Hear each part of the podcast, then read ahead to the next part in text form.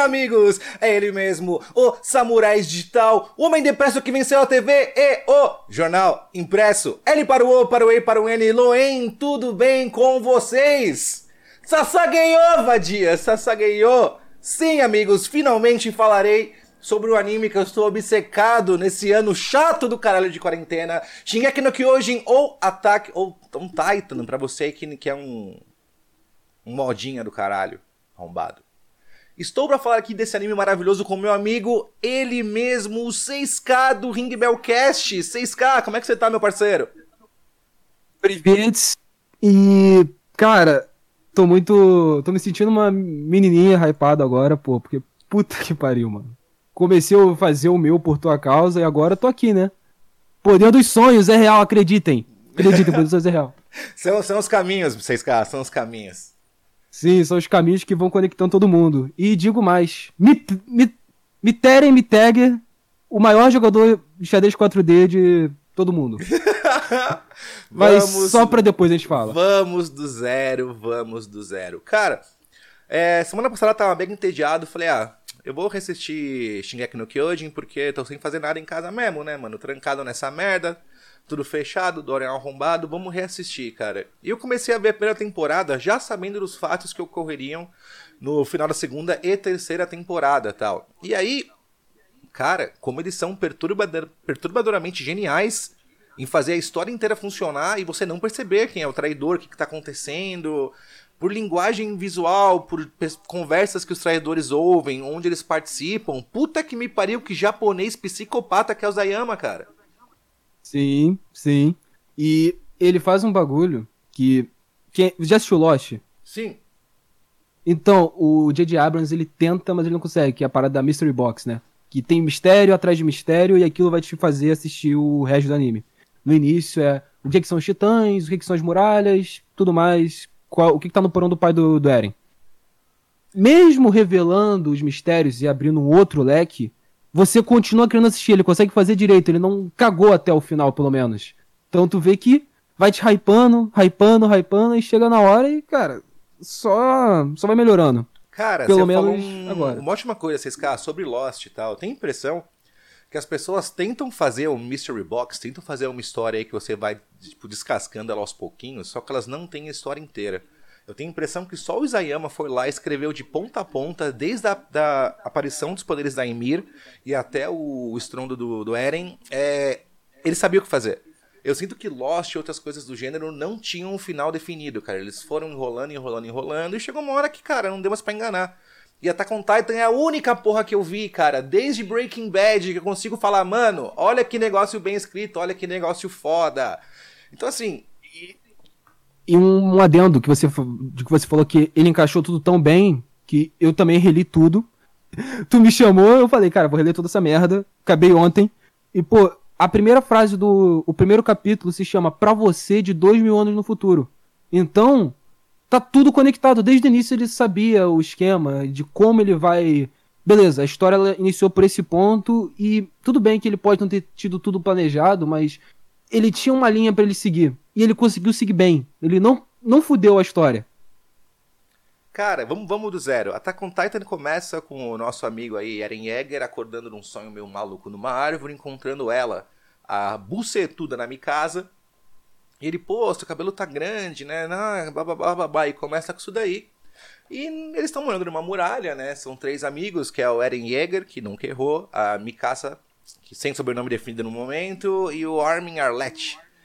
E aí, cara, aquele triozinho básico de, de amigos, né, cara? O mais cuzão, que é o Armin, o, a forte boluda maluca, que é a, que tem o que põe o pau na mesa, que é a Mikasa, e o Eren. Aí no primeiro E episódio... o afobado. E o afobado, E o afobado do exatamente. Eren. O ansieso, a depresso e o síndrome do pânico, é isso, basicamente. Sim. E aí, cara, eles começam a falar sobre que eles moram numa cidade com uma muralha tal, bababá, mas que, graças a Deus, eles estão lá 100 anos sem, sem nenhum tipo de incidente com os gigantes. E aí me aparece ele, aquele pedaço de carne maravilhoso do Titã Colossal, cara. Quando eu vi pela primeira vez, eu jurava por Deus que todos os titãs eram colossal, que tudo tinha dado merda, que eles não tinham como como escapar, que eram forças irracionais e tal. E eu fiquei muito tempo pensando, tipo, mano, que porra é essa de, de titã que tá aparecendo aí? Que merda que eles fizeram, saca? Você teve essa, essa curiosidade no começo, vocês, cara? Então, eu assisti, eu sou bem mais novo que você no caso, né? Eu assisti, foi em 2013 que saiu, então eu assisti com 11, 12 anos. Meu Deus, que é a 2013 primeira vez eu tava casado já, irmão. Que depressão, mas prossiga. Pô, quando eu, eu não tinha muita noção de história, nu- nunca li tanto assim, eu comecei a ler mais com mais mangá, anime, tudo lá pelos 13, 14, né? Shingeki foi inclusive um dos motivos desse otaku, né? Maldito Isayama. E, pô, quando eu vi, a primeira coisa que eu pensei foi mais ou menos isso, né? De caralho, que porra é essa? Pô, porque a imagem do Titã lá em cima é um bagulho assustador, mano. Tipo, eu fiquei, caralho, e fiquei teorizando, teorizando, teorizando. Teoria atrás de teoria, atrás de bagulho, atrás de bagulho. Então, cara, primeira cena é só terror. Se você for ver, pegar aquele episódio separado, funciona muito bem como um curta de filme de terror, se analisar bem. Não, pra caralho. É, aqui em Calabasas tem um Estoco, né? Um abraço pro Estoco, que mora aqui comigo. Ele é novinho, tá na faculdade e tal. E nunca tinha visto anime nenhum, né? Então, eu, obviamente, eu coloquei ele namorado pra assistir comigo e tal. E eles vendo pela primeira vez, eles ficavam apavorados com Titãs, cara. Que a gente acostumou com aquelas figuras escrota nojenta andando, tá ligado? Mas, cara, é. é- e também tem outra coisa. Que, acrescentando, né, que a gente acompanha Shonen, acompanha anime, se tu vê o pessoal que vê One Piece, o One Piece tem o quê? Os personagens têm 5, 6, 7, 10 metros, foda-se. Só que no mundo real, a porra de um bicho de 3 metros é um bagulho assustador, é um bagulho que você não sabe como lidar. A altura é algo que realmente assusta, é algo que realmente torna o inimigo difícil. E a maneira que ele lidou com o bagulho, que é óbvio, né? Que, porra, tu vê um bicho de 3, 4 metros, um. tu vê um, um gigante com síndrome de Down indo atrás de você querendo te devorar. É um bagulho assustador, não tem como tu fazer nada. Não, pelo amor de Deus, cara. é o primeiro episódio é apavorante, cara. É apavorante. E revendo esse primeiro episódio e tal, de como eles focam de- em toda a tragédia em volta do Eren Yeager e tal, porque a mãe dele é atingida por uma pedra. Ele não consegue resgatar a mãe. Chega o cara lá da equipe de. Como que chama do Brasão da Rosa? É o O Exploração. Brasil é a polícia. É a polícia. Não, o Brasil é a- a o polícia. não, não é. O, o, o unicórnio é polícia Estacionária. militar. Isso, isso. Chega os caras do estacionário lá. E o cara também não consegue, porque o cara, o cara trava de medo, cara. Ele trava de pânico. E aí, cara, o, toda a questão do, do Shinjek pra mim é sobre como o Eren tava impotente perante toda essa situação, sabe? Sim, ainda mais se você for analisar, né? Porque eu agora eu tô estudando bastante questão de guerra, essas coisas assim, pra um projeto meu, e cara, você vai vendo isso tudo, e você vê aquelas histórias de crianças soldado, e pessoas que tiveram traumas na- nas guerras aqui na Europa, e tu vê que o sentimento de impotência é muito, muito claro, né? Isso no mundo real. Cara, imagina nesse mundo, no caso. Então, a maneira que eles começaram a focar nele, e que o Isayama pegou o desespero dele, a raiva dele, a impotência dele, a frustração, é muito crível. É muito crível, ainda mais se você for ver no mundo real. Porque eu lembro que eu tinha esse pensamento até de, ah, o Eren é um personagem muito clichê, é um protagonista que fica gritando. Mas quando você começa a entender de, beleza, ele é um, é um ser humano normal, é uma criança normal e tudo mais. Cara, aquela porra, tu fica. Tem gente que fica em coma induzido. Tem gente que vê uma parada dessa, desmaia na hora e tudo. E tu vê a maneira que ele lidou bem com o trauma do Eren é um bagulho sensacional, tipo, de verdade. E, cara, eu. o pessoal que assistiu pela primeira vez comigo aqui em casa tal. Todos eles tiveram a mesma noção do Eren, cara. Todo mundo achou ele muito emocionado, muito chorão e muito puto. Mas eu acho que isso daí provém muito mais o sentimento de impotência do Eren e tipo de, meu Deus, olha como eu sou uma criança num mundo fudido e cruel que eu não consigo fazer nada. E eu acho que isso é o sentimento que fez o Eren chegar onde chegou, cara. Se ele fosse qualquer Sim. pessoa mais, mais é, madura da cabeça, ou entendesse ou mais, ou, ou mais passiva da situação, assim como, como o Armin foi nos primeiros episódios, ele não teria feito o que ele fez, cara. Não teria feito o que ele fez e não teria tido a força pra conseguir entrar no na, na polícia lá, cara. Então eu acho que sim, ele é um personagem infantil, mas ele tem que ser infantil e a única forma de lidar com um trauma desse nessa idade, cara, é ser infantil, cara. Não adianta você olhar um negócio com uma cabeça de 20, 30 anos e achar que você não faria diferente. Exatamente. Um, ou, no meu caso, pô, eu era moleque. eu- Provável que eu tinha a idade do Eren quando eu vi aquela merda, eu julgando o moleque, igual o bagulho de Shin aqui e tudo.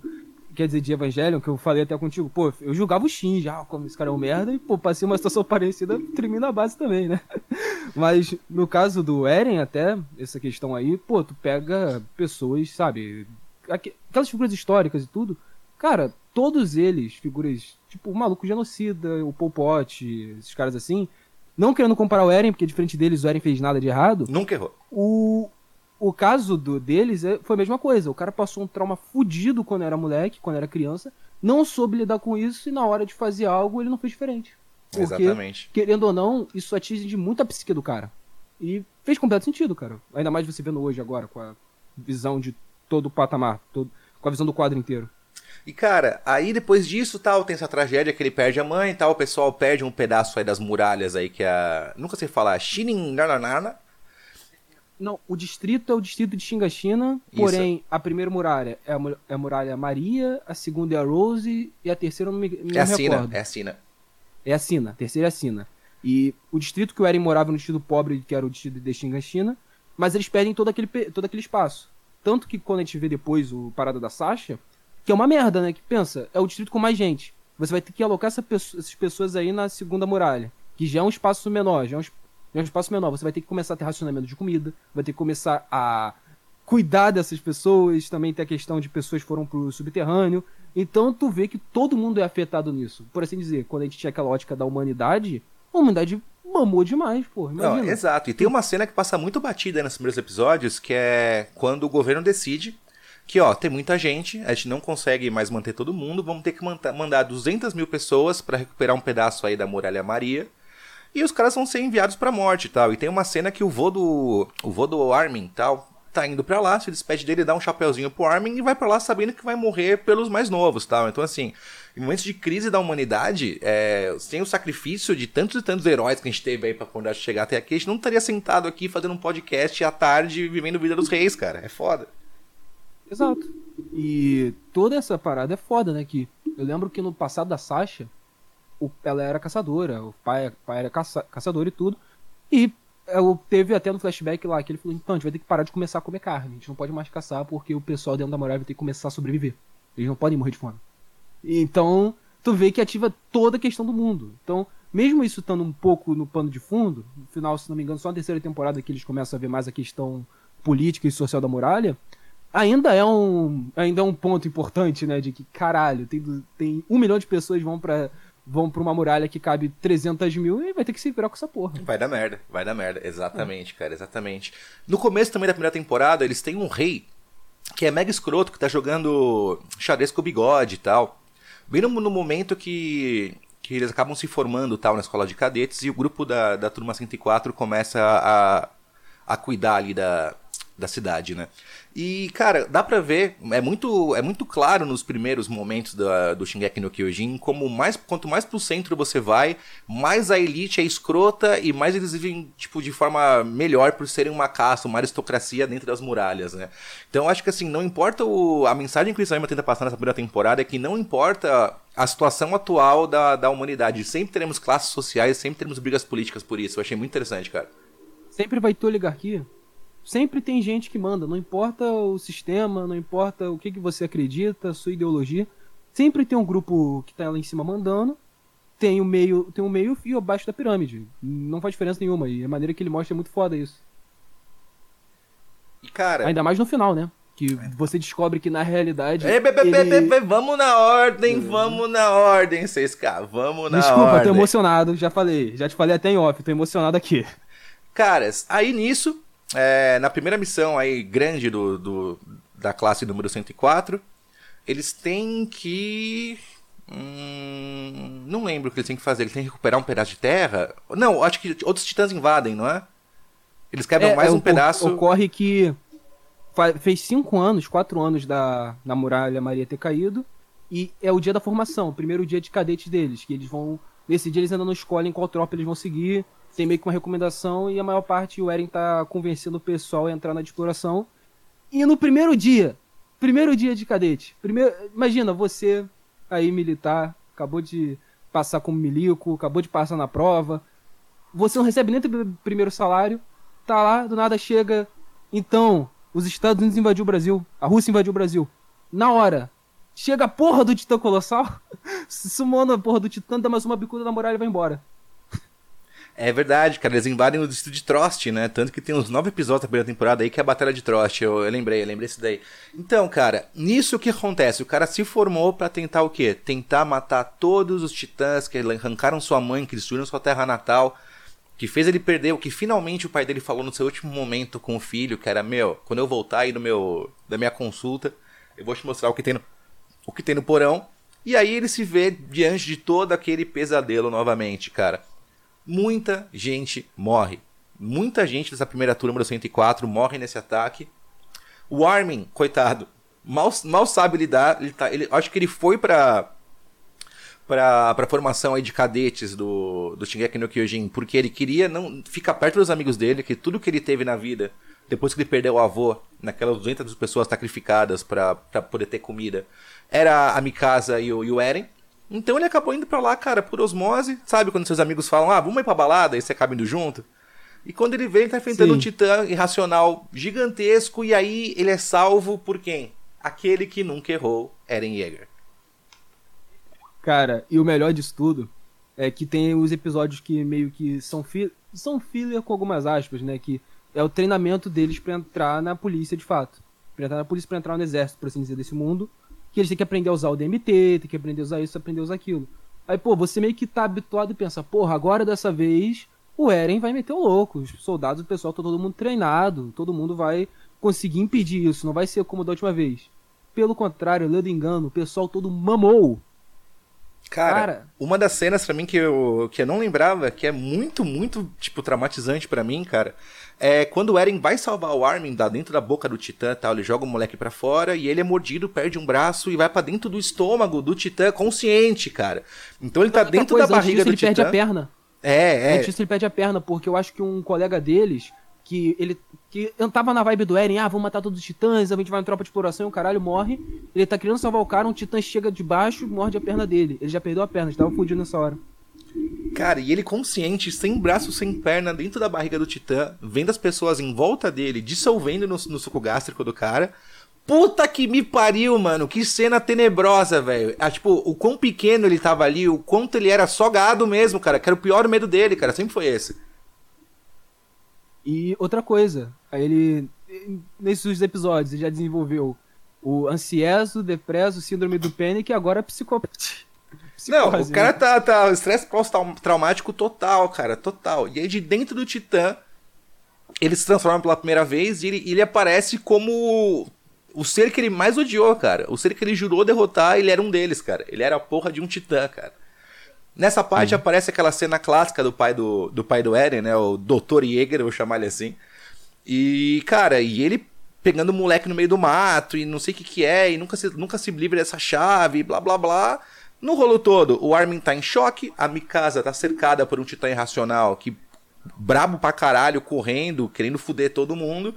E o Eren aparece e salva a Mikasa pela segunda vez, cara. 6K, eu tento entender como é que funciona o relacionamento da Mikasa e do Eren há muito tempo. Há muito tempo. Um salva um, um salva o outro, os dois se odeiam. Cara, é um negócio mais fraternal porque eles são irmãos ou ela tá com muita vontade de dar uma mamada no Eren, cara? É platônico, platônico. O Eren vê ela como família, vê ela como uma irmã, porém ela quer dar uma mamada no Eren, então é muito isso. Ele salva ela porque ele pensa, ela faz parte da minha família, salvei ela desde o início com o bagulho de eu quero ser livre, eu quero isso, eu quero aquilo, você tem que ser livre também, você tem que lutar, você tem que lutar pela sua liberdade. Quanto toda essa parada dele fez ela, querendo não, ter uma dependência emocional foda do Eren. Ela não quer viver mais sem o Eren. Tanto que nessa cena que ele salva ela, antes o rolou de que ela descobre que o Eren morre. Que ela descobre, porque o Armin fala chorando que o Eren morreu.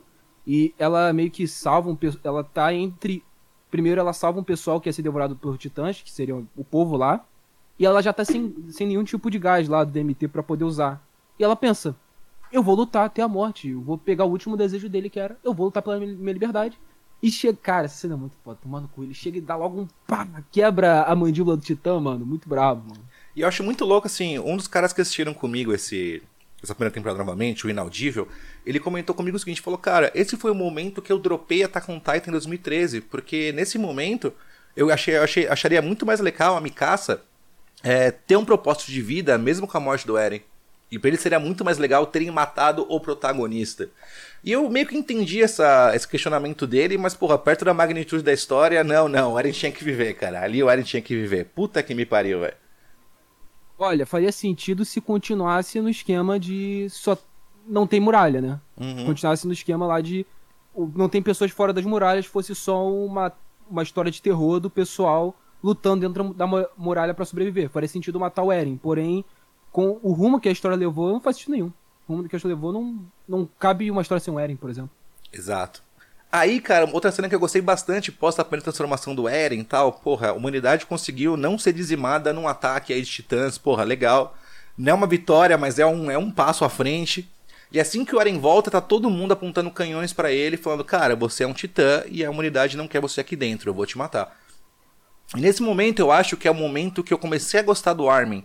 Porque nesse momento o Armin começou a mostrar o intelecto dele como ele é uma pessoa estratégica tal. E foi nesse momento que eu falei, pô, esse moleque é bravo. Porque olha, eu odiava muito mais o Armin que o Eren nessa primeira temporada, meu amigo. Cara, o Armin, ele. Pra... Mano, o Armin, eu ficava puto, não era nem. Era porque ele era muito passivo. Ele era muito passivo, ele não queria lutar, ele não queria desenvolver estratégia. E essa, se não me engano, essa e também a que ele falou: então a gente tem um titã que tá com a gente. Gente não sabe exatamente por quê, mas a gente vai ter que usar ele. Seja, quando ele começou a bolar a estratégia, comecei a ver que, beleza, o Armin ele não é o cara igual o Eren que vai lá matar os titãs, mas ele é o cara que vai bolar o plano pro pessoal seguir. Foi quando eu comecei a simpatizar com ele também, né? Que tu vê que, beleza, tem cada um na sua função. A função do Armin é bolar a estratégia, não é executar o plano, é executar a estratégia, bolar o plano pro pessoal seguir. Exato. E aí começa aí uns episódios aí no- na metade pro fim da, da primeira temporada que até mesmo o comandante Pix tal, e o pessoal começa a, a entender o valor estratégico do Armin e ele começa a fazer vários planos. Por exemplo, quando eles têm que fechar o buraco na Muralha Maria, tal, que o Eren vai levar aquela pedra, é da cabeça do Armin que sai o, o plano de, meu, vamos botar as pessoas penduradas num canto da cidade pra tentar tirar pressão de cima do Eren, pra ele conseguir ir lá e fazer funcionar o nosso plano. E aí tem a primeira, o primeiro berserk do Eren, né, que ele fica maluco e tenta acertar a Mikasa. Eu olhei essa, essa cena com, com outros olhos, tal. Será que é de tanto que, o- que a Mikasa, ela se parece com a mãe do Eren, que a única pessoa que dá, dá umas fumadas no Eren é a mãe, cara. Pode ver, o pai, quando ele falou, quero ir pra tropa de exploração, o pai falou, ah, não posso fazer nada. E era a mãe que enche o saco, era, era a Mikasa que salvava ele, era a mãe que dava bronca dele. Então eu acho que esse primeiro É berserk frio, né? aí do. É, esse primeiro berserk do, do Eren pode ter sido isso, entendeu? Do tipo, cara, eu, eu quero te proteger, mas ao mesmo tempo eu te odeio. Ah, amor amor e ódio, né, meu amigo? Vocês caras, eles são lados da mesma moeda. Claro, porra, tipo, tá, para de encher a merda do meu saco, eu só quero viver, pô. Só quero viver. E essa cena também teve que o Armin, ele, como já falou, né? Eu, você, eu considerava ele meio que um covarde quando eu comecei a ver, e na hora que ele chegou, meteu a espada perto do Eren, né, no, na nuca, e ficou gritando, gritando, com um bando de titã em volta dele, pra falar, cara, levanta, reage, reage, e depois disso, o Eren levantando, e aquele discurso lá, de que não importa o quão fortes sejam aqueles que tentam tomar sua liberdade, você tem que continuar lutando. Mesmo que valha a sua vida, mesmo que valha seus amigos, mesmo que perca tudo que você tem, a única coisa que realmente vale é a liberdade. E, mano, esse discurso, quando na hora ele fechando a pé, fechando lá o parada dos titãs e o pessoal lá falando, primeira vez que a humanidade ganhou dos titãs. Caralho, mano. Bom, Muito bom, foda. bom. Não, e eles, eles já trocam a opening pra uma opening cantada em alemão.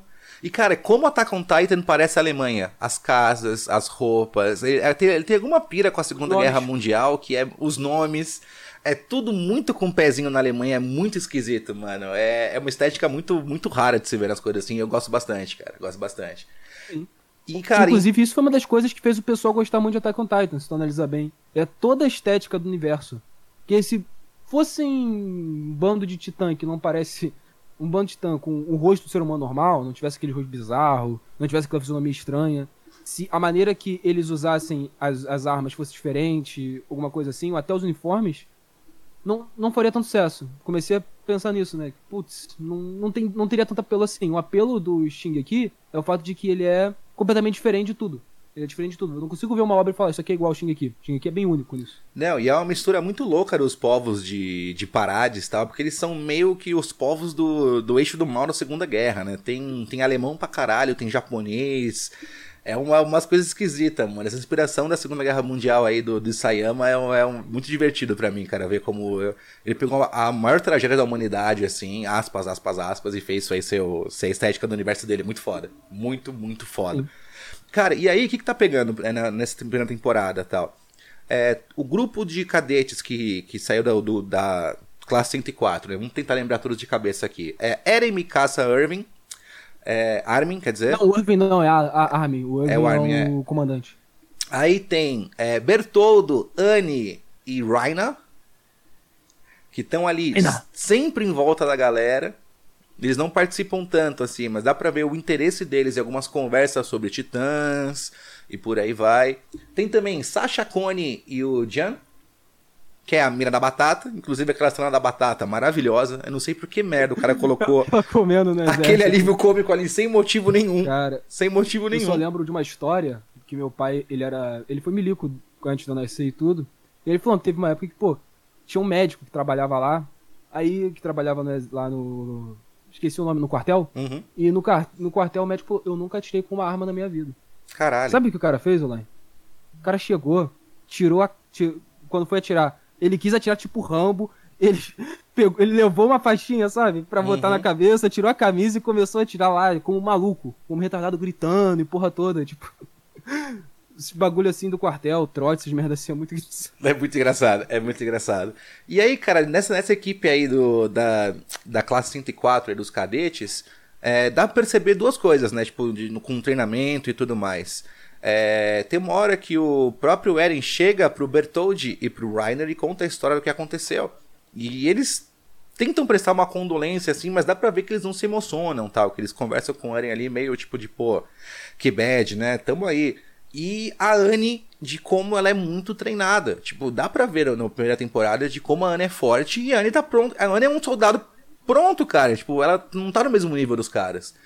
Isso são duas, duas é, pistas muito sutis do que tá acontecendo. Tem momentos na primeira e segunda temporada que você olha pra mão do Bertoldi, ele tá pra morder a mão.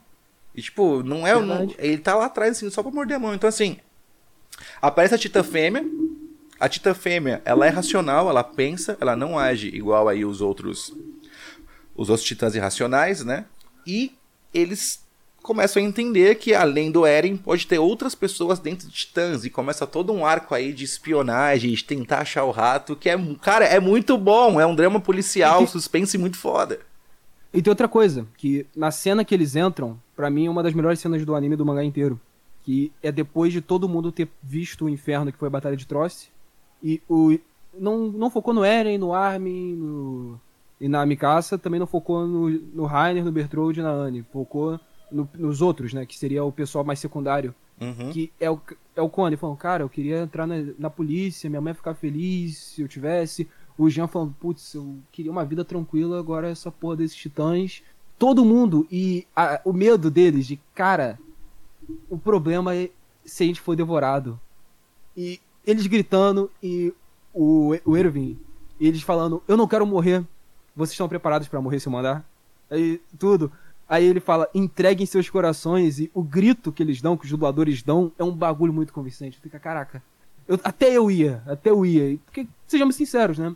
É tipo uma mamata se eles fossem da polícia, ou se fossem. Porque todo mundo lá era o top 10 da, da sala, né? Sim. Então, pô, eles conseguiam muito bem entrar na, lá pra segurança real, ganhar uma grana boa, ficar, de, ficar tranquilo. Mas eles preferiam pegar o caminho mais difícil, o caminho que só maluco pega. E, cara, a hombridade de você fazer isso, né? De você escolher o certo e tudo, Só isso tu já ganha respeito de todo mundo da tropa de exploração. Só nisso. Não, com certeza, cara. Tipo, dá pra entender, sei lá, é... Como é que chama aquele cara que brigou? É o Jean que brigou com o Eren na primeira temporada e ele falou: Não, eu, Sim, tô, é eu, eu tô aqui só pra pra polícia militar e que se foda tal. E o próprio Jean, ao longo da primeira temporada, ele vai, ele vai entendendo que ele tem uma vida mais tranquila, sendo funcionário público das muralhas ali dentro da polícia militar, dentro das- da muralha sina. Ele não, ele não tem valor pra vida dele, cara. Ele não ia ter valor exatamente por tanta morte e dor que ele viu, pelos companheiros que ele perdeu. Ele não podia viver essa vida de covarde. Não podia. Principalmente que tem uma morte que é muito impactante pro Jean e depois. E também pro Rainer, Bertrand e Diane, que é a do Marco. Sim. o Marco é devorado pela metade. E isso mexe muito com ele, inclusive é um dos motivos dele entrar na tropa de exploração. Que ele fala, não, não pode deixar a gente morrer igual o Marco morreu. Porque o Marco era o melhor amigo dele. Exato, exato. E o Marco, né, bom, eu vou, ter- vou guardar pra segunda temporada, tá? Vamos terminar a primeira, depois a gente revolta aí ao momento onde o Marco teve essa, essa morte trágica e tal. Então a primeira temporada aparece aí o Titã Fêmea, que é uma Titã loira, inteligente, que quer porque quer, Luta bem. luta, bem, e quer porque quer pegar o, pegar o Eren, pegar o Eren. Beleza, eles estão indo ali tentando fazer a primeira missão, a segunda missão de reconhecimento aí da tropa de exploração, né? Os meninos entram pra, pra, pra tropa de exploração, que eles encontram ali o, pra mim, o melhor personagem dessa porra toda, que é o Levi e o Irving, que também é um puta de um comandante. E eles começam a fazer essa missão de sair das muralhas e explorar pra tentar ganhar um pouco mais de terreno pra raça humana, né? Quanto mais terreno, como bem disse a Sasha, mais temos espaço para agricultura e pecuária, menos fome passaremos, cara. O ser humano, para viver nesse luxo todo que a gente vive, são terras e terras e terras e terras de comida que a gente tem que fazer, cara. Beleza. Durante essa, essa confusão toda, eles estão andando com os cavalos dele lá numa formação estratégica, né? Pra quando alguém vê um titã soltar uma fumacinha vermelha ou, ou verde e tal, de acordo com, com o ocorrido. E aparece essa titã fêmea correndo pra caralho. E, cara, pegando os, os caras pelo DMT, pelo fio, jogando, chutando. Ela é um ser humano treinado, cara. Nessa confusão toda, ela derruba o, o Armin do cavalo. Ela vai até o, até o Armin, pega ali a sua, o seu capuz verde, olha pro Armin e não mata o Armin. Por que, 6K? Por quê? Cara, vendo essa porra, arrepiei, porque antes ela tentou pegar o, o Rainer, né? E o Rainer conseguiu soltar e tudo, então, tipo, foi, foi sinistro. Mas, ou porquê, a gente já pode falar? Não, não, tem essa. Você viu agora, você viu agora. Vamos lá. Tá. Não sei, não sei. Eu fiquei, caralho, por que não matou? Porque não era o Eren também, né? Porque ela tava atrás do Eren. Tava atrás do Eren e tudo. E eu lembro que a primeira vez que eu fiquei em choque, falei, caralho, mano. Caralho. Esquisito, Uh. esquisito, esquisito. É, esquisito. Tem alguma coisa aí. Cara, nessa confusão toda tal, o, o Irving, com, com sempre seus planos completamente fora da, ca- da caixinha, resolve todo mundo entrar na floresta pra tentar o quê? Capturar o Titã Fêmea. Ao custo de muitas e muitas vidas, eles conseguem prender o Titã Fêmea. O Levi chega lá e fala: Bom, agora é minha hora aí de dissecar você pra nossa amiga Ranji Zoe. Inclusive, cara, que personagem foda. Como a Ranji é naturalmente esquisita e não parece forçado. Isso é muito legal. A graça da relação dela com o Levino é, é, é natural. É natural. A gente normalmente tem sempre um amigo maluco, doido, das, terça livre das ideias, e um amigo mais centrado, assim, tipo. A, a maneira que é, ela, o Levi e o Erwin se relacionam, e também nessa época o squad do, do Levi é muito, é muito maneira. Tanto que a maneira que eles falam, Eren, a gente tem que confiar em você, você tem que confiar na gente. Toda essa relação é muito maneira. O Isayama ele conseguiu, pelo menos no anime, né? O pace, o tempo, né? De, pô, você vê que eles são amigos, você vê que o pessoal ganha confiança do outro. Ele consegue fazer em meia hora, de um, em um episódio pouco, e não parecer forçado. Até a relação de confiança de o Eren ter que confiar no Levi e não virar titã na hora, por exemplo. Isso Então, isso é uma bastante. cena que, cara, eu, eu revi a- quando eu fui ver a primeira temporada de novo, e, cara, eu fiquei apaixonado. Porque, querendo ou não, aquele número gigante de mortes podia ter sido evitado se o Eren tivesse mordido a porra do dedo e virado um titã. Só que ele confiou nas pessoas, ele confiou até o último momento, e mesmo assim, não deu certo. Então, assim, se toda escolha da sua vida é você pensar, porra, e se eu fizesse isso ou se eu não fizesse isso, não vai adiantar, cara. Tem coisas que não adianta. Você vai lá, faz o melhor que você pode fazer. E mesmo assim não dá certo, mano. Você tem que aprender a conviver com isso e lidar com isso da melhor maneira possível, cara. O Eren confiou no plano e o plano deu errado.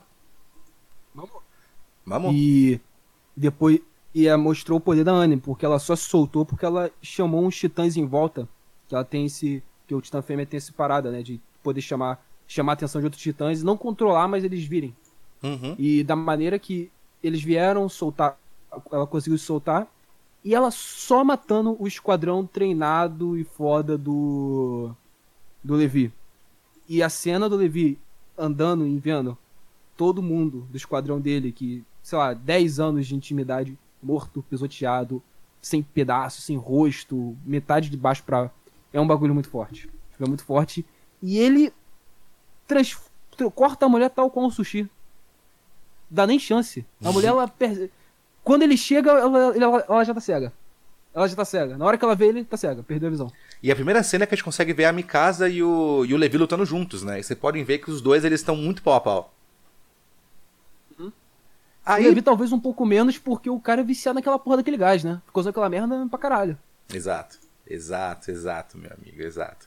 O que eu achei mais, mais tipo, marcante pra mim nessa cena foi após toda essa tragédia, né? Porque a equipe de exploração volta, cara, aos trancos e barrancos. Quanta gente morreu por causa do Eren. É, eles ficam muito, é, como posso dizer, sem moral, porque a equipe de exploração gasta uma grana, gasta imposto, gasta comida, e o povo que olhava eles como heróis começam a olhar eles como fraude.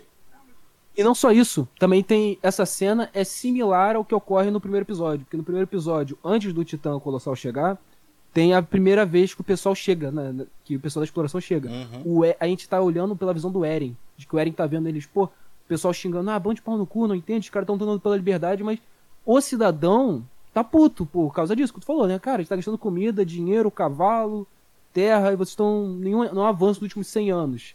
Aí chega o. Dessa vez a gente tá na pele do Eren. Do Eren voltando com todo mundo morto, com os corpos de todo mundo. E eu acho que era Pietra o nome de uma das auxiliares do Levi. Que ela que o pai do. O pai dela chega pro Levi. Pô, e aí, como tá minha filha? Meio que tentando vender pra ele, né? No sentido de, sabe, meio que empurrar a filha pra ele. Pô, ela tá nova, boa pra casar e tudo. E o Levi tem que falar. Então, ela foi pisoteada e morreu hoje. Tipo, toda a cena é muito foda. Muito de, cara, o peso de ser o único bastião da humanidade pra avançar é um. É louco. É louco. É traumatizante no mínimo. Não, e fora que assim, enquanto eles estão voltando pras muralhas, depois de sofrer uma derrota achapante, eles ainda têm que jogar os corpos dos companheiros dele, que nem podem ser en- enterrados com dignidade pra conseguir sobreviver. Então assim, cara, a primeira temporada de Shingeki no Kyojin, a quantidade de trauma que essa galera passou, o quanto que a Mikasa, o Eren e o Armin sofreram, puta que me pariu, cara. Puta que me pariu, velho. É. E aí vamos pra última batalha, né? Conforme eles voltam aí desse, desse ataque da Titã Fêmea, é, por um acaso do destino, o Armin percebe que o DMT, né, o, o movimento de... O, o negócio que eles se movimentam pelas árvores e tal, da, da Anne tá com, tá com um problema que quem tinha esse, esse problema era o DMT do Marco tal. Então eles conversam entre eles e eles começam a desconfiar que na verdade a Anne é a Titã Fêmea. Eles levam a Anne, que tá morando lá na Polícia Militar, né, na Muralha Sina, vivendo uma vida de, de funcionária pública. E eles tentam pressionar a Anne pra ela descer dentro de um buraco. E, cara, ela não desce, se transforma no Titã Fêmea. E aí começa o último episódio da temporada. É, eu sinto, tá, que a Anne não matou, não matou Armin, porque claramente ela gosta dele, ele gosta dela. Pra mim essa é a dinâmica dos dois desde o começo. O Armin não pode se envolver com ela porque ela é porra de uma traidora filha da puta, e ela não pode se envolver com o Armin porque o Armin é um, um demônio dele parada e tal. Então assim, é, o Eren enfrenta a Titã. Quando ele finalmente consegue ali arrancar a Titã da nuca do Titã e vai conseguir pegar a. A. A Anne e tal, pra conseguir fazer um. Um, um interrogatório tal, pra poder saber mais sobre que merda tá acontecendo, por que você, filha da puta, veio aqui destruir as muralhas da humanidade. Ela se fecha num cristal e, e é isso aí, cara. Termina assim. Eles terminam a primeira temporada sem respostas e todas as vitórias têm um- aquele gosto amargo da derrota. Não, e tem outra coisa. A maneira que a Mikasa derruba ela é muito filha da puta. Corta os dedos, os, os, prime- os de cima, ela vai caindo, ela em cima da cabeça e fala: Boa queda. Vai embora. Sim, sim. A Mikasa, tipo, O Eren emociona pela primeira vez também, né? O Eren, cara, vou matar essa filha da puta, matar essa filha da puta. E ele começa a falar sobre devorar, né? Ele fala umas duas vezes assim, tipo, meu, eu vou matar, vou matar fulana, vou matar fulana, eu vou comer fulana. Aí você fica, opa, peraí, peraí, família, o que tá acontecendo? E aí, E também cara... a cena, a maneira que ficou foi muito digestiva, né? O cara por cima da mulher, o caralho também. sim, sim, sim. E aí, cara, terminamos a primeira temporada assim, Eu lembro cara. que eu fui ver um, um grupo que tava fã dublando. Aí o cara, vou comer ela, um bagulho desse, depois eu mando o link. Cara, eu morri de rir. Não, engraçado, engraçado, engraçado, engraçado. E aí, beleza, cara, começamos aí a segunda temporada, né? Com o julgamento do Eren, porque querendo ou não, a tropa de exploração, além de fazer aquela cagada toda, matar uma galera na floresta, ainda consegue brigar. Matou no. Matou também na capital, cidade principal da Exato. oligarquia e o caralho, né? Então, assim, cara, eles erraram, eles cagaram a ponto de usar a, a cidade da Muralha de Sina ali, né, onde mora a burguesia, como palco de batalha, cara. E assim, tipo, não dá, não dá. Eles cagaram muito na situação.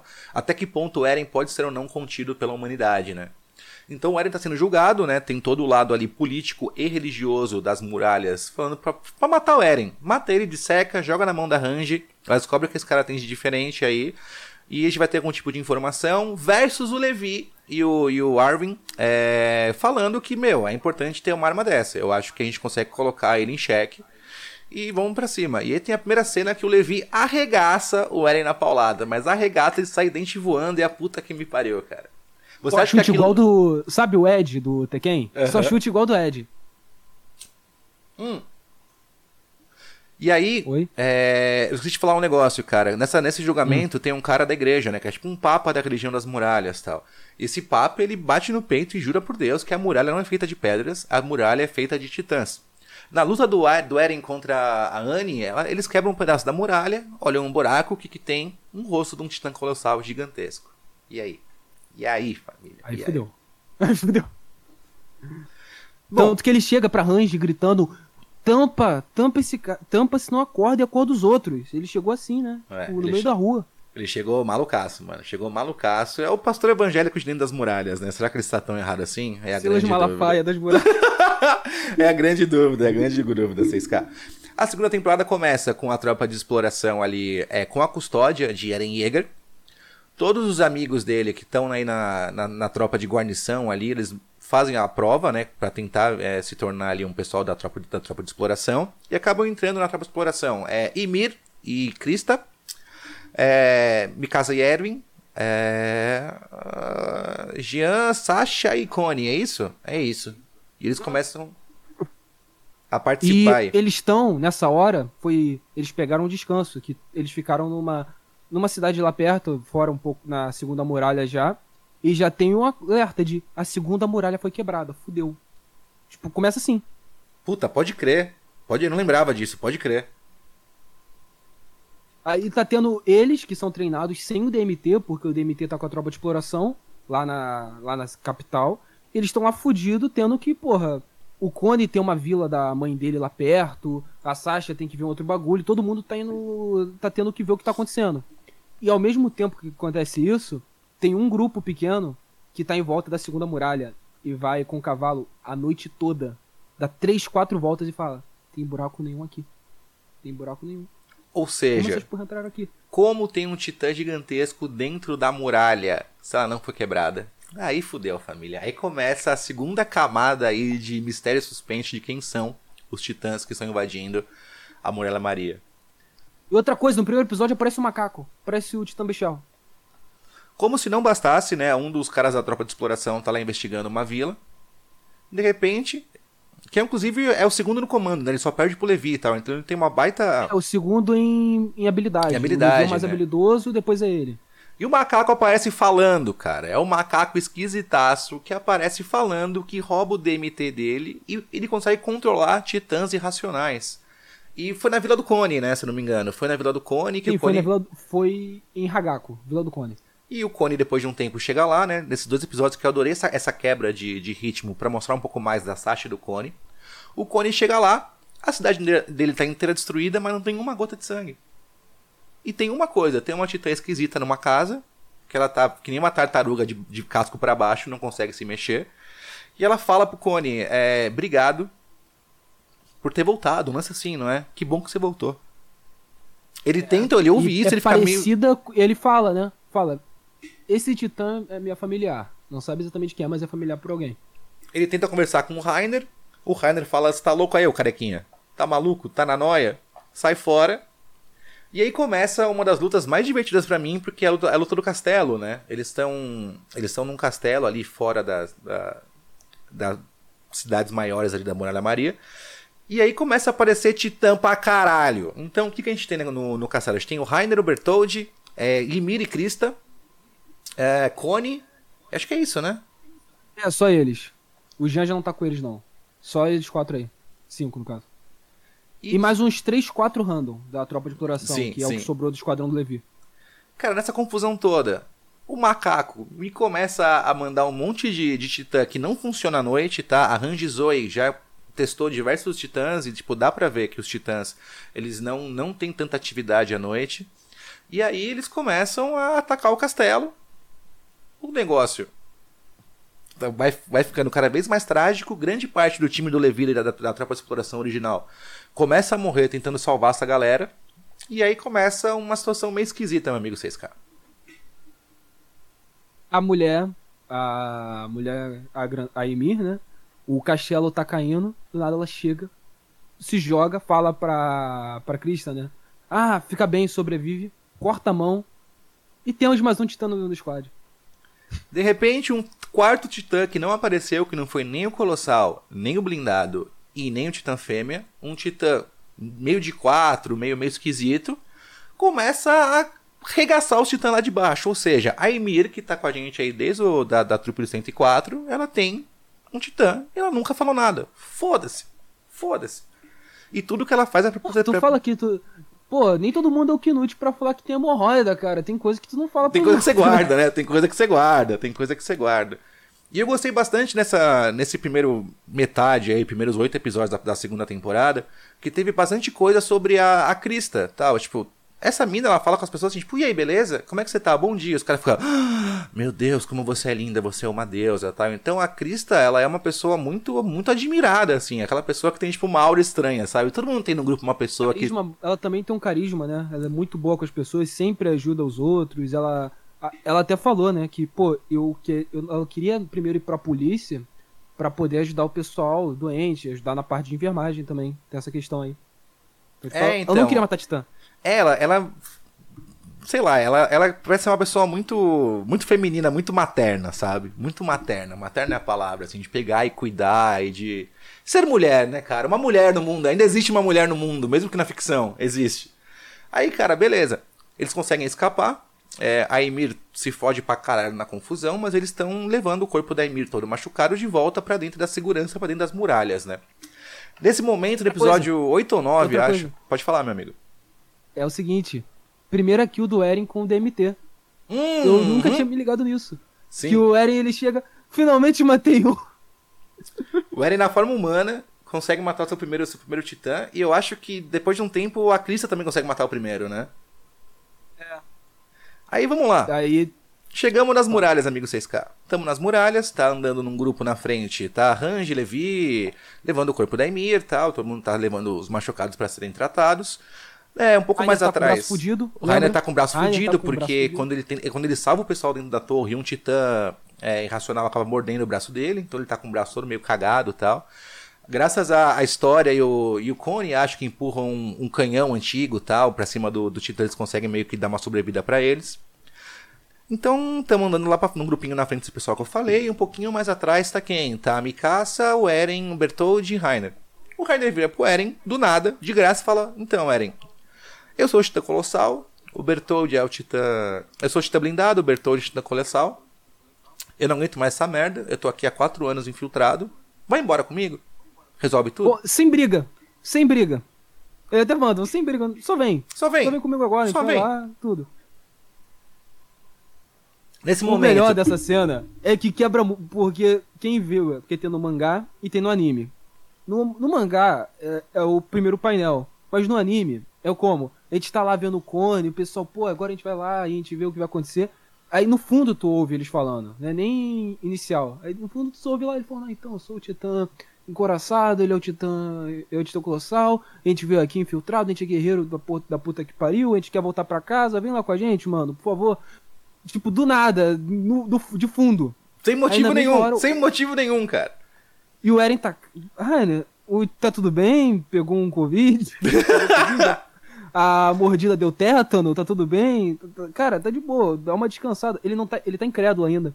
Aí o cara chega, aí o Bertold fala: Cara, que porra é essa também, né? Que porra é essa tá falando? Ele, não, não, vamos agora. Ele começa a ficar puto e fala: Não, agora vamos, vamos, tira a porra da faixa, regenera o braço, fala: Eu vou te pegar agora nessa merda. A Mikasa já chega, bate num, ela corta o braço do o braço do Rainer e o pescoço do Bertold para ele vai matar ele. Na- nessa hora acontece a, maior cena de traição que eles são de fato o Titã encoraçado e o Titã, o titã colossal. No Cara, momento que você chegar nesse episódio, se você não viu o Shingeki no Kyojin, tá ouvindo o podcast aqui, ou se você tá assistindo e não chegou nesse episódio ainda, quando você vê esse episódio, volta e vê de novo. Tudo que o Bertold, a Anne e o Rainer fazem tá de acordo com o plano. As curiosidades dele, os momentos. Tem uma cena que o Bertold tá na torre, a torre tá caindo, ele tá quase mordendo a mão. Então assim, tipo, eles esfregam na sua cara o tempo inteiro que eles são traidores e você não percebe de tão bem amarrada que a história é. Essa merda é genial. É um dos maiores plot twists pra mim de qualquer história bem contada dos últimos 20 anos, cara. Então assim, E outra, tem outra que é o que o pessoal tá falando, né? Ah, cara, Rainer, tu tá mais família, tá mais de boa com a gente. O que aconteceu? Tu meio que deu uma amolecida e o Bertold olha pro Rainer assim, sério. É, Rainer, tu deu uma amolecida, né? O que aconteceu? E toda essa parte do, do Rainer é o seguinte: o Rainer, como ele é um espião que tá lá infiltrado há tanto tempo, ele começa a acreditar naquelas pessoas, de tanto que ele convive. Cara, imagina que você vai, você é um espião, sei lá, da China, e você vai morar nos Estados Unidos. Você vai criar laços com as pessoas, você vai gostar delas, porque não importa se é inimigo ou não, humano é humano, cara. Humano é humano, ainda mais com uma pessoa infiltrada, que você, não, você vai ser quem, quem você é, você não encara a pessoa como um inimigo. O afeto, o carinho das pessoas vão te mudar, cara. E o Rainer começa a desenvolver uma segunda personalidade, cara, porque ele, ele, ele tá começando a gostar da molecada da muralha. Olha que loucura, velho. Cara, o pior é que é completamente compreensível, né? Porque depois a gente vai falar um pouco mais da, de como era na terra deles, e ele fica em choque. Ele fica em choque, ele quebra, ele fala, caralho, aqui o pessoal é do. O pessoal é foda, o pessoal é de boa. E depois disso, ele vira. Cara, e o Eren, a cena dele chorando, que é ele na mão do Rainer, ele chorando de caraca, mano. Aí só os momentos que a gente viu no- na primeira temporada, né? de ele, meu sonho é voltar, o Rainer e o Bertoldi, meu sonho é voltar pra casa, a gente vai voltar, custe que custar, e o Eren, ele, ele falando com eles, tipo, a amizade, né, que eles criaram, ele chorando e falando, o primeiro dele puto, primeiro Eren puto falando, traidor, filha da puta, morde vira titã e ca- cai na porrada, mano. Tipo, porra, aquela cena foi muito bem feita, tomar no cu. Não, E aí, por exemplo, aquela cena que a Anne não mata o. não mata o, o Armin, ou ela também agarra o, o Rainer pela mão, né? Então uma titã vai lá e segura o Rainer. Ninguém sabia a posição exata do Eren, porque o. O Orvin lá, o, o chefe do- da, da exploração, sabendo que podia ter um traidor, já não contou onde estava o seu trunfo. E aí o. o- é muito bom, vai se fuder. O Rainer escreve na mão da Titã Fêmea onde tá, o, onde tá o Eren, cara. Então, assim, tipo, o plano dos caras foi muito bem arquitetado. E eu acho que naquele momento, depois que o, que o Rainer viu que existia mais titãs, que a Emir também era um titã colossal, que aconteceu uma coisa pra ela virar isso que vamos contar em breve. Ele falou, cara, não dá, tem tanta coincidência acontecendo, tanta loucura, tanta variável que eu não consigo, não consigo controlar, que, cara, eu preciso resolver isso aqui agora. E começa a luta do Eren contra o Titã Colossal e o Titã Blindado. E Eren só no jiu-jitsu, né? Eren só no jiu-jitsu, porque ele tenta socar, ele fica 5 minutos tomando só porrada, porque Titã é blindado. Tanto que mostra que os caras tentam canhão, tiro, nada passa. E o Eren percebe, pô, ele tem essas placas aqui. Se eu tentar dar umas chaves de jiu-jitsu, umas chaves de judô, eu quebro essas placas e eu consigo imobilizar ele. Ele vai ganhando, chega no ponto que ele quer imobilizar e meio que num golpe pra quebrar o pescoço, a nuca, pra tirar o Rainer. Aí o Bertold vem de cima, com aquela porra daquele titã, né? No caso, só a, a parte de cima, né? 30 metros em cima do Eren, aquela porra daquela explosão, os caras vão correndo. Cara, e lembrando que o, o Eren só conseguiu enfrentar esses dois titãs que são muito maiores e, cara, e muito mais fortes que ele, porque ele lembrou do treinamento que ele teve com a Anne. Todas as técnicas que a Anne usou de chute da porra toda, tipo, deu, deu pra entender. Ele aprendeu com o próprio inimigo como derrotar os caras, mano. Vai se fuder, vai se fuder.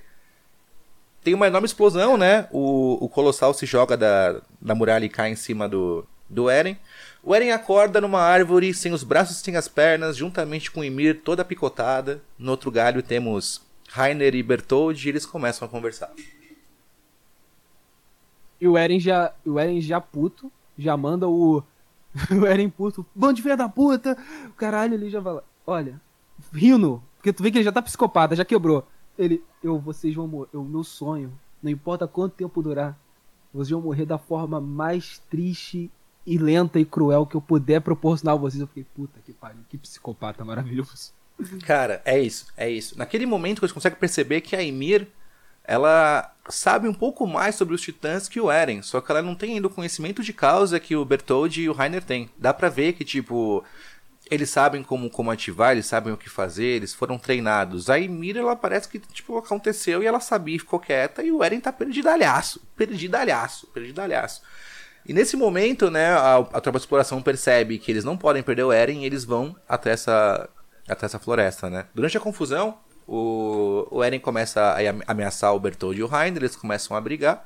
E o Rainer dá um mata-leão no Eren, um negócio assim que ele vai dando umas apagadas tal. Ele começa a ver a, a Ymir, tipo, nos, nos momentos de consciência dele, assim, quando ele não tá sem ar tal. E ela fala, cara, eu virei um titã por 60 anos, eu não sei o que aconteceu, eu vou fazer isso pela, pela Crista e a galera vai chegando, a galera vai chegando e a galera vai chegando. Uhum. E na hora que a galera, na hora que a galera chega, né? O er, cara, o Erwin é muito maluco. Puta que pariu. Cara, ele é, leva aquela tática soviética, a gente vai ter mais gente do que bala, arrisca. Ele chega porque ele pensa, porra, um bando de titã, né? O que a gente pode fazer para pegar esses caras? Pega os 80 e pouco titã, vai jogar neles e aí a gente aproveita a confusão e pega o Eren. A estratégia do cara basicamente é essa. é, é isso aí, é isso aí. É tipo, vamos fazer tudo virar o programa do Ratinho. Na hora de eu começar a aturar os extintor, o Marquito começou a apanhar, a gente aparece lá, pega o cara e vaza. É basicamente isso. Pega Nessa- na surdina, eles não vão estar percebendo, vão estar tipo com 80 titã em cima do cara, a gente pega sem perceber, o cara vai estar lá ocupado, não vai conseguir pegar, a gente ganhou. Pega o Eren. É E o isso. cara. E ele tem o. aquele buff. Não sei se você jogou Age of Empires, lá do. daquele sacerdote. Aham. Do lolololo de convencer o pessoal, né? Ele tem essa merda, mano, porque o cara ele só fica nessa porra de. Cara, ele convence uns 30, 40 nego a seguir ele. Convence, convence, convence, convence. E os caras dão a vida, os caras tão lá. Foda-se que eu vou morrer. Cara, aquilo ali é kamikaze total do Japão. É kamikaze. É pra caralho, vou é morrer, pra caralho, é, pra, ca- é pela causa. É pela causa. É. Nessa ele confu- manda, nessa- a única possibilidade de a gente ver nessa merda é com o Eren. Então você morrer agora ou morrer depois não faz diferença, vamos agora. O cara já fala, a gente tá fudido, foda-se, abraça, abraça. Exato, tá fudido, fudido e meio, mano. Fudido e meio. Mete o louco. O cara consegue usar o poder do meter o louco pra ganhar batalhas impossíveis, cara. A importância de meter o louco é muito grande, cara. É muito grande. É o deus do impossível, literalmente. sim, sim. É, Erwin é o nosso deus impossível, cara.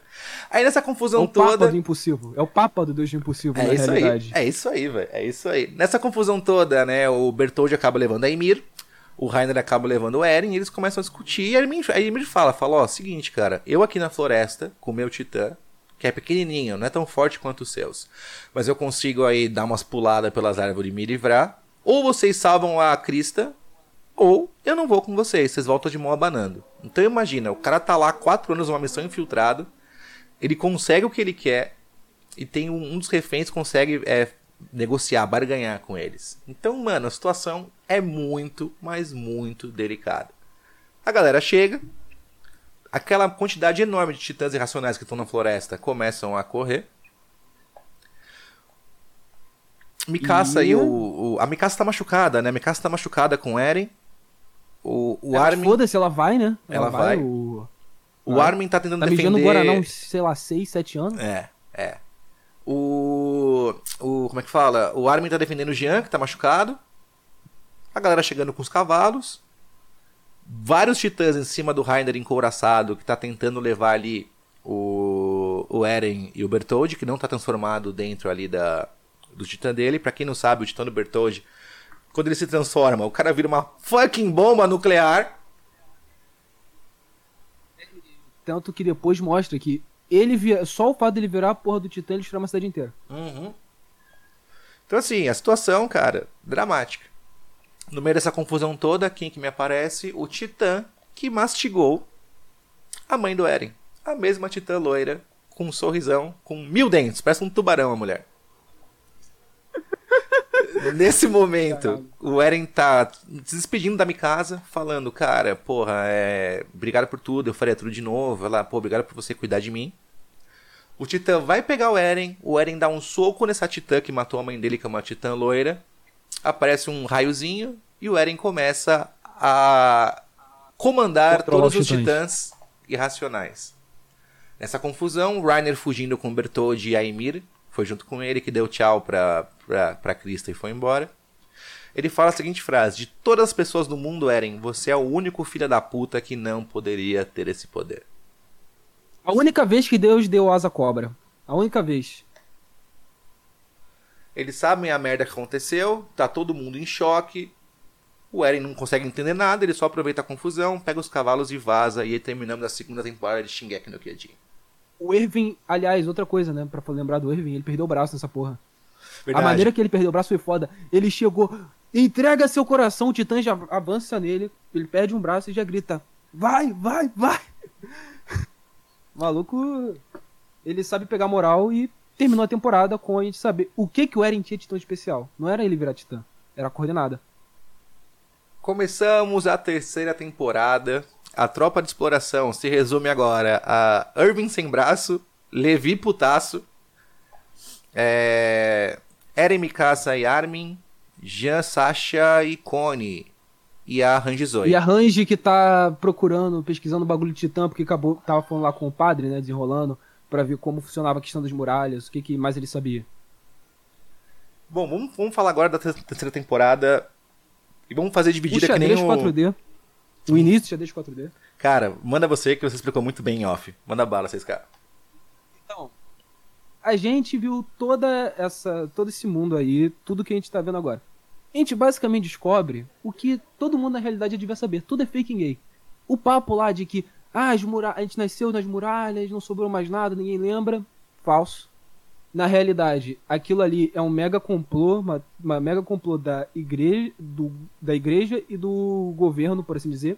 Aquele rei que eles tinham é um rei de fachada, que a família real, que é a família dos reis, reis, sim, é reis de fato, tá meio que controlando por baixo e usa a polícia, a tropa, a segunda tropa, que era que o Jean e o pessoal ia, como polícia de choque e tudo mais, pra poder impedir qualquer pessoa que A queira sair da muralha ou B queira descobrir mais coisa dos titãs que não seja permitido.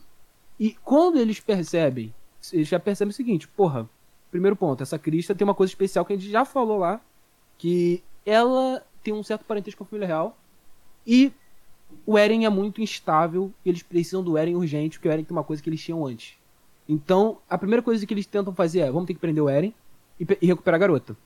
E ao mesmo tempo que eles fazem isso, pelo Erwin ter ido longe demais, eles já prendem o Erwin também, colocam ele no julgamento de morte e tudo. Ele fica lá. Enquanto ele tá lá, no- separado, porque é como se fosse uma reunião, o pessoal da tropa de exploração tá fudido. Tá fudido, tá se recuperando, tá querendo entender o que aconteceu, até que chega a tropa de choque do...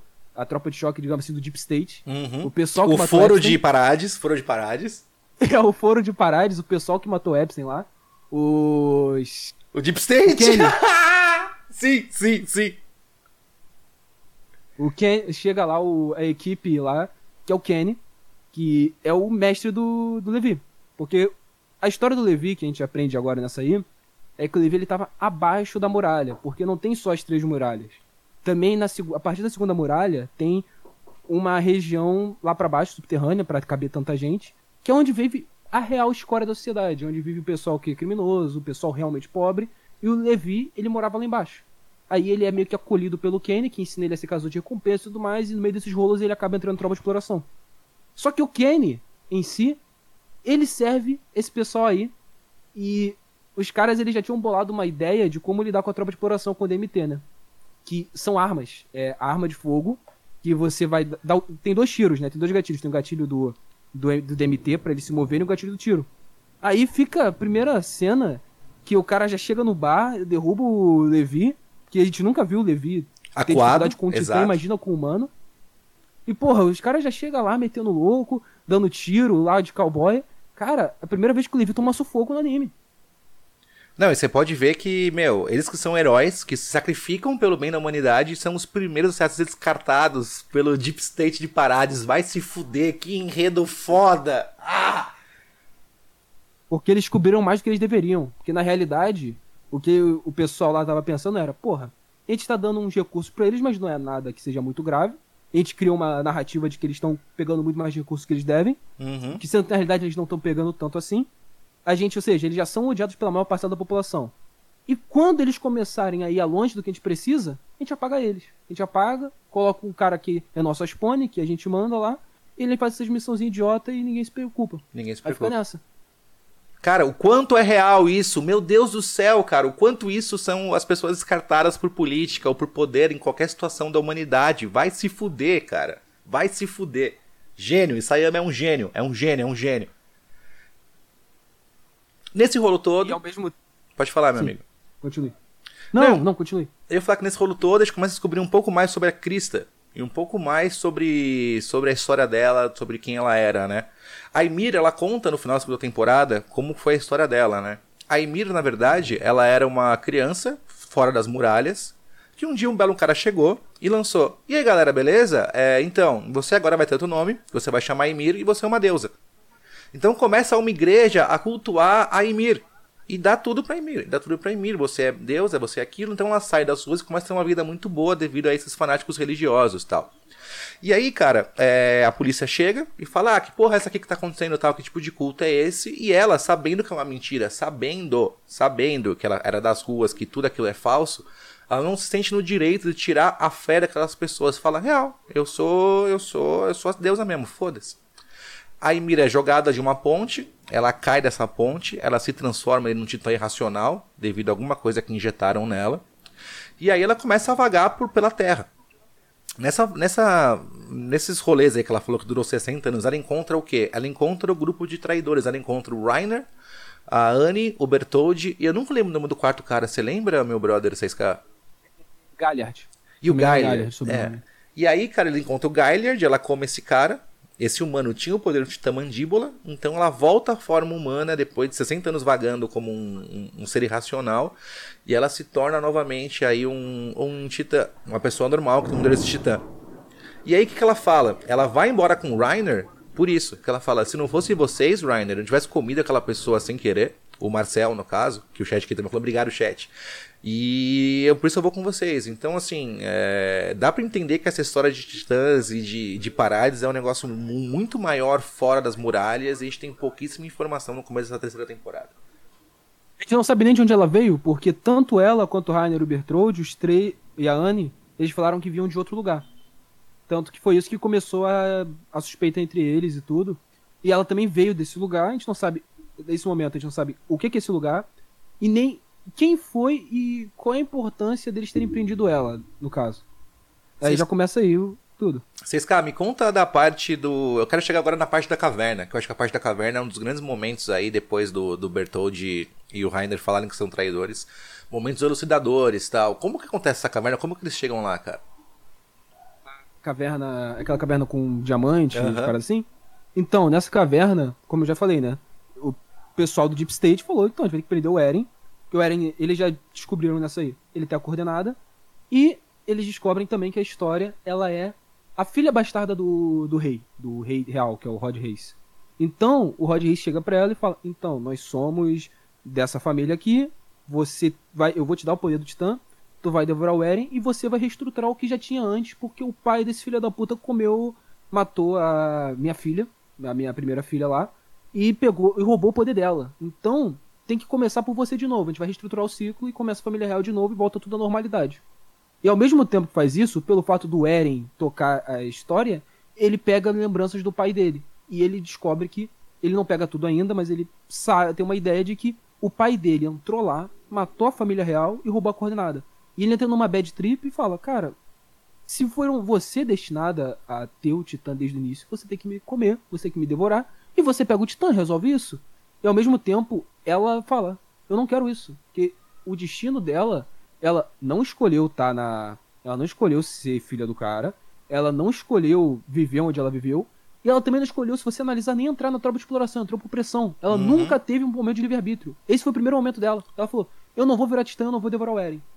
E na hora que acontece isso, o pessoal da, o pessoal da tropa de exploração consegue dar um perdido, consegue dar um perdido na, na galera do Kenny, e vai lá resgatar o Eren, porque eles torturam um cara e descobrem mais ou menos onde, tá, o- onde estava o Eren. Cara, esse episódio pra mim foi onde o Eren errou, sabia? Foi onde o Eren errou. Tipo, ele ia se sacrificar pela, pela crista barra história, né? Que é a de- verdadeira linhagem da família real. E, cara, isso aí pra mim é um sinal que ele, ele não, não gosta da história como pessoa. Ele, ele, ele quer comer a história, velho. Tipo, pra mim a mina que ele sempre gostou é a história, não é a Mikasa. E pra mim isso daí é é. o. É a, a, a confirmação, tá ligado? É a confirmação.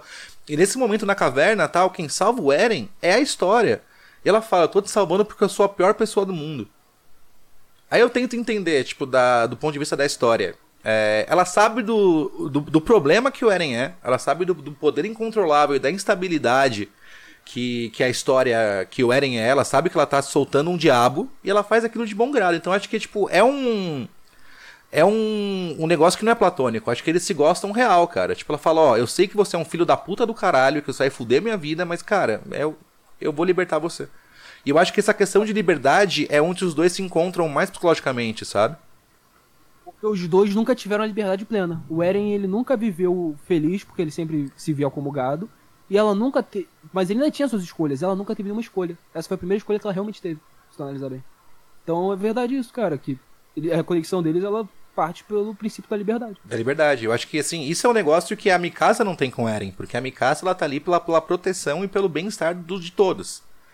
O, a história não. A história, ela tá ali e ela tem o poder de fazer as coisas acontecerem, então. No meio desse rolo todo, no meio desse rolo todo, tá? O pessoal tá preocupado. Tá preocupado porque, meu, é... Onde tá o... O Erwin vai ser executado. Vai- Puta, pode crer, eu não lembrava disso. Real. Eles vão matar o Irving, mano, o comandante mais pica da história. E eles percebem o negócio e falam, meu, o... cadê o, o Bertoldi e o... e o filho da puta do, do Rainer? Onde que eles estão? Eles não estão morando lá fora. Eles não têm como viver fora da muralha. Eles estão aqui dentro. A gente tem que achar esses filha da puta. Aí você descobre que eles estão com o macaco. Estão com, estão com o macaco, a gente pode falar o nome dele ainda, estão com o bestial. Então, assim, eles percebem que o- o- mais um plano de Armin Arlet, o Bravo, de fazer tic-tic nas muralhas, gênio, gênio, gênio, pra ver se algum lugar tava quebrado. Eles encontram o Reiner, o Reiner já sai da muralha picotando uma galera, Levi quase arranca a cabeça do... Ô, Loen, Oi, você a gente ainda não terminou a parte, porque ainda que teoricamente o que ocorre ainda é que o Eren ele pega o poder lá de endurecimento e o cara que é o pai da história, ele pega lá, vira titã e eles têm que resolver isso. verdade. Aí eles basicamente fazem um contragolpe de estado. Eles derrubam o Deep State porque eles matam ele e matando ele a história se torna a legítima A rainha. rainha. E basicamente é um golpe da tropa de exploração. É o golpe de uma ala do exército. E eles falam: olha, a gente já fez esse golpe. A gente já sabe mais ou menos como funciona, né? Porque antes disso tudo, arranja e vê, beleza, agora tem um poder no enderecimento. Eles fazem meio que aquela maquininha de, matar, de limpar titã Uhum. em- naquele, nas vigas da muralha. E falam, pô, agora que a gente matou os titãs daqui, e por eles terem se tornado meio que os heróis de lá, porque a verdadeira rainha, o o golpe de estado foi derrubado, porque eles basicamente eles derrubam o Deep State, mas eles criam a narrativa, né? De que, então, aquele ali era, uma, era um rei falso, a rainha verdadeira tá com a gente agora. Ou seja, agora eles estavam com apoio popular de novo, coisa que a tropa não tinha há muito tempo. Aí pegou 200, 2 mil pessoas já se alistaram na tropa e falaram: agora a gente vai recuperar a Muralha Maria. A gente tem, a gente tem gente suficiente, o Eren já tem poder, já sabe usar o poder direito, a gente já sabe mais ou menos quem são os inimigos, a gente sabe que tem o Titã Macaco, a gente sabe que tem o Bestial, a gente sabe que tem o, o Colossal, a gente sabe mais ou menos como lidar com eles, a gente vai lá e lida com eles e recupera essa porra e descobre a verdade. Com isso, a tecnologia de parades também começa a crescer. Eles começam a desenvolver o... as lanças de trovão tal, que são meio que uns mísseis que eles conseguem jogar ali num, num alvo correto. Então eles começam a ter mais chances contra esses titãs aí que só trouxeram morte e caos aí pra parades tal. No meio desse rolo todo, aí sim, né, a parte que eu tava falando, eles, eles encontram o Reiner, o Reiner se, ele se, se transforma dentro da, da muralha. O Eren e o Reiner começam a brigar, enquanto de repente, lá no fundo, de longe das muralhas, vemos ele. O macaco. Aquele maldito macaco. Que não tem alma nem coração, filha da puta. Macaco, filha da puta do mais desgraça, minha família. Macaco, Cara, ele não, ele não puta. só chega. Mano, a cena, essa cena toda é muito foda. Que é o, o Rainer aparece e já mata um. Aí chega o Levi. Sabe, ele vai na metade da, da traqueia do Rainer, não consegue cortar a cabeça toda. Aí ele vira titã caído. E na mesma hora, o pessoa, o macaco lá, o titã, o titã macaco, ele se transforma em titã e tem mais uma fila com 30 cabeças de titã em volta dele. Ele tapa o buraco da muralha para os cavalos não passarem, eles não têm como fugir, ou seja, ele queria trancar eles na morte. E o início da temporada já começa já, esse episódio com o cliffhanger mais foda, que é o Levi tira a espada e fala: Então, aqui é a batalha decisiva. Humanidade ou Titã, quem ganha? Esse é o ponto crucial aqui. Quem não tiver, vai embora porque vai morrer. E acaba esse episódio aí. A gente esqueceu de falar do Titã do Rei e tal, que é aquele Titã grandão, que quem mata ele é a história e tal. 120 então... metros, né? É, então pra mim essa parte é muito legal da história porque é o momento que ela meio que retoma as rédeas da própria vida, sabe? Ela fala, ó, se você me usurpou, você você tipo me tirou da linhagem, me fez viver como quem eu não sou e naquele momento ela se torna realmente pra mim, tipo, a rainha, sabe? E essa cena também, a, ma- a maneira que eles usam, né? Porque o Eren, ele é um titã de 15 metros. Enquanto o Rod Reis era um titã de 1,20m. Ele passava a muralha, no, no torso dele passava a muralha, então ele tinha muita coisa. Então, porra, os caras têm que se fuder pra fazer uma estratégia de explodir os bagulho e cortar a, a nuca dele em vários pedaços e, e todo mundo fazer um corte exato. Igual aquele episódio do Evangelho, que a gente fazia sincronizado. É, o Dance Like You Want to Win. Sim, sim. Sim. Tem que cortar exatamente. E a última parte, né? Que, porque querendo ou não, a nuca desse cara, cada pedacinho da nuca é um tamanho de uma pessoa. Aí a história dá a última kill e eles conseguem finalmente concretizar o contragolpe, né? Da, contra o pessoal do Deep State. Bom, batalha final. Humanidade versus titãs. Temos o lado de fora das muralhas. Temos o titã macaco bestial. Jogando pedra pra caralho. Cada pedrada desse macaco equivale a um tiro de canhão. Dentro das muralhas, temos o Rainer com a nuca toda explodida devido às lanças trovão. Então o Rainer tá completamente cagado. Então, antes disso, tem uma, cena mais satisfatória. Que ele levanta achando, pô, agora vou pra porrada, o Eren não tem nada. O Eren já usa o endurecimento nos braços e ele fala: A Anne lutava muito melhor que você. E começa a quebrar ele na porrada. Começa a quebrar ele na porrada, mano. Muito satisfatório essa merda. É muito bom, é muito bom. O nosso amigo macaco joga um barril pra dentro das muralhas. Dentro desse barril tem Bertoldi. O Titã, que se ele se transformar, ele explode uma fucking bomba nuclear na cidade. Nesse E momento. Antes disso, ele conversa com eles, né? Ele é, então, eles, nesse porque- momento, o Armin tenta dialogar com o Bertoldi. O Armin sabe que o Bertoldi é o cara mais racional do grupo. Ele não é um cara que tá pouco se fudendo igual a Anne, ou nem é um cara completamente vidrado na missão que nem o Reiner. E nesse momento, eles, eles percebem que o Bertoldi mudou. O Bertoldi, ele já sabe que ele não tem escolha. Que a única escolha do Bertoldi é destruir a ilha inteira de Parades. Nesse momento... Ele, ele ama a Anne, né? Ele percebe, porque no episódio eles conseguem abertura pra tirar o Eren, que ele percebeu. Esse cara tá gadando a Anne. Então, nesse, por ele ter feito a ameaça de que estão torturando a menina, o cara já fica sangue nos olhos. Ele já fica, cara, eu tenho que matar todo mundo aqui, vai sobrar ninguém, vou matar cada um de vocês. Então tu já vê nesse nível. E ele já muda na atitude, ele fica pau a pau com a Mikasa e já começa a brigar com todo mundo, antes de virar titã ainda. Cara, verdade, verdade, verdade. Porque ele também tá protegendo quem ele ama, né, cara? Foda, foda, foda. Que filha, que filho da puta genial que escreveu essa merda. Nessa confusão toda, o Capitão Irving, sem um braço, fudido, olha pro Titã Macaco. Cansado, porque ele ficou o quê? Dois meses numa prisão, sem comer direito, comendo merda. O cara chega e fala, cara, É a gente aqui. tem duas mil pessoas aqui, né? É. Ele pensa, a gente tem duas mil pessoas aqui. Ele tem 1990 e poucas pedras. Levi, a gente vai, a gente vai marchar e tu vai matando os titãs de, sabe, igual o Super Mario, pulando de cada cabecinha a cabecinha e mata o macaco enquanto a gente dá abertura pra você. Vai morrer todo mundo. Esses episódios, pra mim, que são o herói, o e o anterior a esse e o depois desse, pra mim, são, tipo, obras de arte.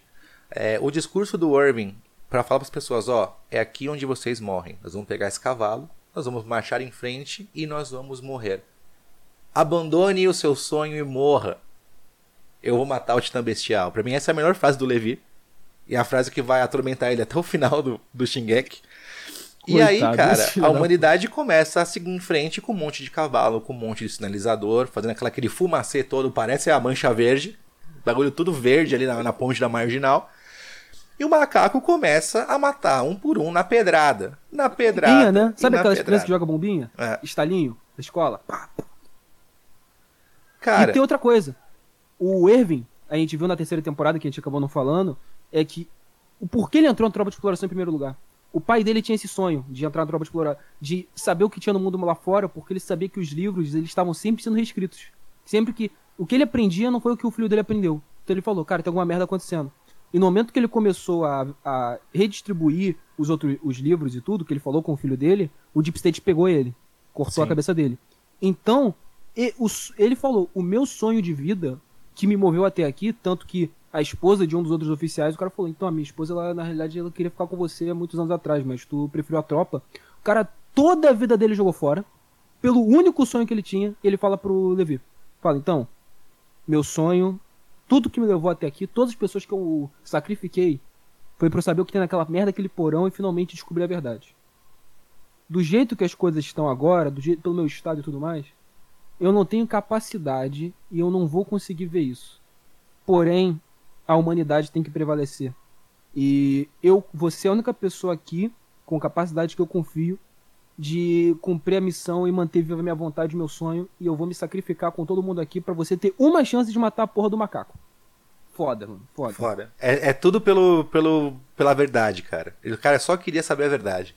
Só queria saber a verdade. Então, cara, nessa loucura toda, os caras vão em frente até o macaco, morrem. De duas mil pessoas, morrem 1999, só não morre um. E o Levi vai contornando a. a cara, é uma muralha de titãs que tá em volta do bestial. Sobrevoando a muralha. Exato. Sobrevo... Cara cortando todo mundo. O Titã Bestial sabe que o Levi é um soldado perigoso, pois o Rainer e o Bertoldi passaram essa informação pra ele. Eles começam a, a briga. O Levi fatia o macaco em minúsculos pedaços. Porém, nessa confusão toda, é, o Levi tem uma seringa. Essa seringa é a mesma seringa que aplicaram na Ymir. Ou seja, se você vai virar um titã irracional, e se você comer uma pessoa que tem o poder de titãs dela no sangue, você vai se tornar humano novamente. Então o Levi ele hesita ali de, de matar o. Ele não pode matar o, o.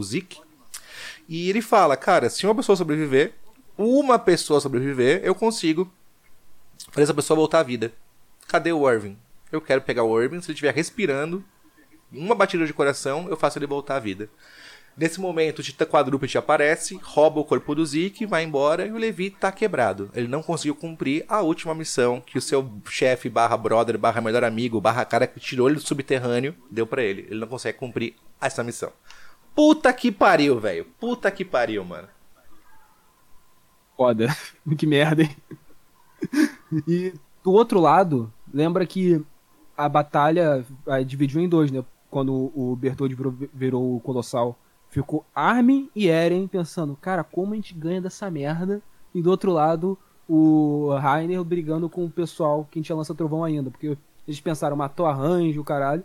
Só que a Range, ela é porra louca pra caralho. Ela chegou, pegou os cadáveres de quem tinha lança trovão e, isso, e tacou mais 10 no, no Rainer. E saiu ele todo fudido, cabeça, sabe? Cabeça, sabe, a mostra, só o cérebro, uma parte do cérebro, mas o filho da puta não morre. Três, quatro episódios seguidos que o pessoal só mirando a cabeça, o cara não morreu. E o quadrúpede salva ele. E enquanto tá acontecendo isso, o Armin, ele tem a decisão suicida, né? Que é, Então, Eu é, é, essa cena pra mim, esse episódio pra mim é um dos mais incríveis.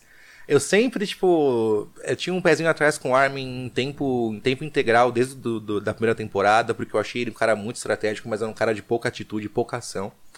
E o Armin decide, né, um plano louco dele, suicida, que o Titã Colossal ele solta vapor, né? Quanto mais vapor ele solta do corpo dele, é, mais ele emagrece. Então ele, ele, ele sabe que se, se alguém fazer o Titã Colossal ficar ali vaporizando o ambiente por um tempo limitado, ele perde bastante visão e ele perde bastante massa muscular, né? dá pra tu cortar, dá uma abertura. Nessa confusão toda, o nosso amigo Armin Arlet se prende ao Titã, começa a, a ter o seu corpo incinerado pelo calor, né? Que é um, um, forno, basicamente. Então ele começa a queimar ali dentro do forno. Enquanto o Eren tá ali no chão, caído, paralisado. É, depois que o nosso amigo Armin aí, cara, se churrasca, né? O cara se churrascou pela humanidade. É, o Bertold percebe que, na real, o, o Eren que ele estava assistindo lá embaixo, o Eren, o Eren, o Eren endurecido, o, o Eren sem titã, só com as suas lâminas do seu DMT, consegue cortar o pescoço do titã colossal. E Segunda consegue kill. capturar. Segunda kill, cara. Segunda kill do cara, ele matou o titã colossal. O bicho é brabo. O bicho é brabo pra caralho, meus amigos. Exato. De 20 e poucos anos de vida, errou uma vez só, pô. Não, não é pra qualquer um. Não é pra qualquer um. E aí começa todo o dilema, né? O Levi tem a seringa, ele pode transformar uma pessoa em titã irracional pra comer o Bertold, roubar o poder e virar voltar a ser humano novamente. Quem ele salvará? Irving, o seu chefe, o cara que salvou a vida dele, ou Armin, o brother do, do Eren? E todo mundo. E lembra que nesse momento a Range fala: Porra, pau no cu do Armin, o Armin morreu, vai, vai, no- vai nele. Aí tu vê o, o Eren e todo mundo tá exausto. Chora, o Eren chorando, cara, por favor. Enquanto isso tá Mikasa caindo na porrada com ele, né? De não, vai dar essa porra de seringa pro, pro Armin, segura pro Armin. Até o ponto que o pessoal consegue separar e ele fala: Tá bom, vai pro Irving. Só que o Irving dá um espasmo. É, dá um espasmo que o Levi pensa: Putz, deixa o cara morrer logo. E dá pro. E dá o, o soro lá pro, pro Armin. E o Armin vira a bomba nuclear ambulante. Vira o Titã Colossal. Cara, todo mundo acha muito ruim ser o Armin e tal, mas eu acho que a decisão do Levi foi correta, sabia? Porque não dá pra você manter o coitado do Irving nessa vida de inferno que ele viveu. Perdeu o braço, perdeu todos os amigos, se fudeu, ele só queria a verdade. E eu acho que o Armin, ele tinha pelo menos o sonho de ver o mar. E eu acho que isso é, é a esperança que a humanidade precisava muito mais do que a cabeça estratégica do Irving, sabia? Então, eu concordo com você nesse quesito de motivação. Porém, hoje no mangá, se fosse o Irving no lugar do Eren, não teria dado a merda que tá dando agora. Então, Concordo, concordo. o então pensa, o mundo inteiro ou a, ou a ilha? Que esse é o debate final no final, no final das contas. Vamos pra quarta temporada, e aí quando a gente terminar a quarta temporada aí no episódio final que passou aí nesse final de semana, que é o episódio 7 ou 6, que basicamente é a, é a bala. Então dali a gente começa a falar de mangá e aí começar os spoilers, tá galera? A gente avisa, beleza? Vamos lá. Mas antes disso, o, eles finalmente chegam no porão Sim. E aí eles descobrem descobrem o livro que o pai do Eren sempre guardou, né? E aí mostra uma das cenas mais incríveis pra mim do anime, que é o último penúltimo episódio dessa temporada, que mostra a história do pai do Eren. O pai do Eren era um rapaz que morava fora das muralhas, né, numa cidade com a sua irmãzinha, numa espécie de campos de concentração, né? Nessa confusão, ele fala: ah, quero sair dessa merda. Ele puxa a irmã dele pra dar um rolê. Os policiais pra ver o dirigível, né? pra ver o dirigível, né? Os policiais vão lá, é, matam a irmã dele na porrada e, com, e dão pros cachorros comer, e ele começa a viver uma vida de fudido e trauma porque ele matou a irmã dele devido à curiosidade. Nessa confusão, ele começa a falar com o pessoal ali do submundo, né? Que é um pessoal que quer retomar, retomar a família real de Parades, né? São as pessoas que realmente têm o sangue real. Uma delas, não- Dana, Dana Fritz, né? O nome dela? É, Dina Fritz. Dina Fritz, Dina Fritz. O, o pai do Eren, o Grisha, é, conhece a, a mulher.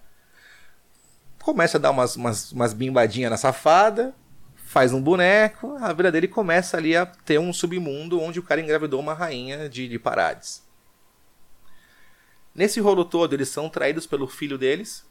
O filho deles, nada mais nada menos que o Titã é, Bestial, né? O Zeke Yeager. Ele entrega os próprios pais para a polícia e eles vão pro mesmo muro aonde a Ymir foi arremessada e se tornou um titã colossal. E a gente descobre o que acontece lá. Que eles chamam. Eles vão pro paraíso. É porque todos os titãs que tem em volta da muralha é o pessoal que era insurgente em Marley, que é a nação que eles estavam. Que o cara. ele- basicamente, eles dão a injeção da seringa e empurram o cara lá pra baixo. Numa altura que nenhum titã consegue, né? Porque a altura eu acho que é 30, 40 metros, enquanto o titã mais alto tem 15. E fizeram de um jeito pro cara ficar lá preso. E como não tem consciência, vai ficar lá dando, vai ficar andando em voltas lá pela muralha como se fosse, como a Ymir fala, um pesadelo. Então o cara fica lá pra sempre, ficar dando voltas e voltas e devorando humanos. E esse é o motivo de ter titã na muralha, ter titã em volta, no caso, que devora as pessoas. É, exatamente. Ou seja, todas as pessoas que, que lutam contra o poder vigente ou contra os absurdos que acontecem em Parades são transformadas em titãs, são arremessadas na muralha e são obrigadas a comer o seu próprio povo. Quando finalmente o Grisha vai ser arremessado, já sem dedos na mão, todo fudido, ele descobre que o próprio executor, o carrasco das pessoas de, da, de Parades ali, na verdade é o seu contato do submundo, que é o Coruja. O Coruja conta pra ele a situação, ele conta pra ele tudo o que aconteceu até agora. O Grisha tá desesperado, falando: Meu, você acabou de jogar a mulher que tem sangue real. Que a pessoa que tiver um sangue real e se tornar um titã, ela pode ter a coordenada tal, blá blá blá. É um, é um dos, dos pré-requisitos para desbloquear esse poder tal. E ele fala: Cara, sinto muito, mas assim, tinha que acontecer. Você vai ser arremessado ali também. É, só que você. Você ia ser arremessado ali também, só que eu acabei treinando todo mundo pra poder te passar o meu poder do meu titã. Eu tenho o Titã de ataque, eu tenho o, Shinge, o Shingeki no Kyojin. Ele vai ser seu agora, Grisha. E a sua missão final é você ir pra, ir pra Parades, se infiltrar nas ilhas, amar, viver uma vida ali e finalmente acabar com esse ciclo filho da puta de ódio. Vai lá, mata o Titã da família real e faz as coisas acontecerem. Então Grisha, o pai do Eren, já foi pra lá com essa missão. E é o cara que perdeu tudo, cara. E o cara que perdeu tudo e dá pra você ver a coincidência que é ele perder a segunda esposa pra primeira, cara. Puta que me pariu, que coisa genial, mano. A mulher do cara foi devorada pela ex-mulher. Puta que me pariu. Obrigado, Isayama, por essa história. E nem. E, e a gente não pode nem. Podemos sim, né? Foi claramente vingança, mano. Porque mesmo, ah, não tinha consciência, não, mas viu a porra do moleque, moleque igualzinho ao pai, né? Filha da puta, vou comer esse. Vou comer essa piranha. Vou comer essa piranha. Ou seja, a Titã que o Eren encostou no final da terceira temporada, que é a Titã que matou a mãe dele e tal, tem sangue real. Então sempre que o Eren encosta com alguma pessoa de sangue real, como por exemplo a história ou essa Titã, ele começa a desbloquear o seu poder nato, o seu poder verdadeiro de Titã original, de, de dono da coordenada, o cara que manda na porra toda. Nessa confusão toda, o Coruja fala pro Grisha: Mas Grisha, como que você vai salvar a Mikasa o, e o Erwin? E o Armin? E aí ele fala: Cara, de quem você tá falando? Então você começa a perceber que o Titã de Ataque, ele não só tem as memórias dos seus antepassados titãs, mas ele também tem as memórias do futuro, cara. Então, olha que loucura do caralho, velho. Olha que loucura do caralho, mano. O Eren tá tendo visão do futuro, do passado, do presente. O cara tá vendo tudo, família. O cara flutua sobre o tempo e espaço. É isso. É isso. E, E é isso. Finalmente, e né? eles finalmente veio o mar. Eles chegam no Todo mar. mundo lá feliz. O único episódio de praia que vale a pena de ver de anime. Tá todo mundo lá felizão. Porra, finalmente o mar. Olha como é a areia. Eu nunca vi areia. Enquanto o Eren tá com aquele olhar de, filha, aquele olhar de morto por dentro, olhando pro mar. Eu sei exatamente o que tá do outro lado. Ele percebe que Foda. ele percebe que do outro lado do oceano, a liberdade que eles tanto sonharam, fugir das muralhas, fugir da ilha, eles não estão enfrentando só os titãs. Eles estão enfrentando o mundo. O mundo inteiro quer o extermínio e o genocídio de todo o povo de Parades. Eles não têm pra onde ir ter liberdade. Eles têm que enfrentar Por um bagulho que ninguém inteiro. sabe, né? Porque o. Por uma coisa que eles não sabem. Porque a maior parte das pessoas em Parades, o rei, que normalmente tinha coordenada, pagava a mente deles e reestruturava os livros. Então, ninguém nem tinha consciência de que eles eram eudianos e nem do que, que os eudianos fizeram há muitos anos atrás. Só pessoa de fora. Exato. Então você vive numa ilha atacada por titãs, sem memória do passado, você acha que você é o que restou da humanidade, você vive essa mentira devido ao poder da, da coordenada, e você descobriu que não é bem isso assim. O buraco é muito, muito, muito, muito, muito, muito mais embaixo. Começamos a quarta temporada de Shingeki no Kyojin com um twist, Quem cara. não viu, sai. Quem não viu, sai. A partir de agora, quem não viu a quarta temporada, pode sair. Vou dar 10 segundos pra vocês saírem, tá? Pronto, vamos lá. A quarta temporada, ela começa mostrando uma guerra. Outro povo, outras pessoas. E vemos quatro crianças, tá? Vemos Gabi, Falco. Não lembro e não lembro. Gabi, Falco que- e, e outros dois. Figurante, figurante. E outros dois. E outros dois. Beleza. Tá rolando uma guerra, né? É, a, o povo de Marley tá invadindo ali um aliança do Oriente Médio. eles têm basicamente que avançar em trincheiras, estilo Primeira Guerra Mundial. Começa o episódio com o Falco caído, meio grog, com a mão pra cima assim, falando: Puta, mano, eu jurava que era um titã e tava fazendo os vapo e zipli. E aí, cara, o. O, a Gabi fala pra ele, mano, cala a boca, eu vou explicar de novo pra você. Está no meio de uma guerra, nós somos soldados de Marley, nós estamos aqui sendo treinados para um dia, se possível, nos tornarmos titãs.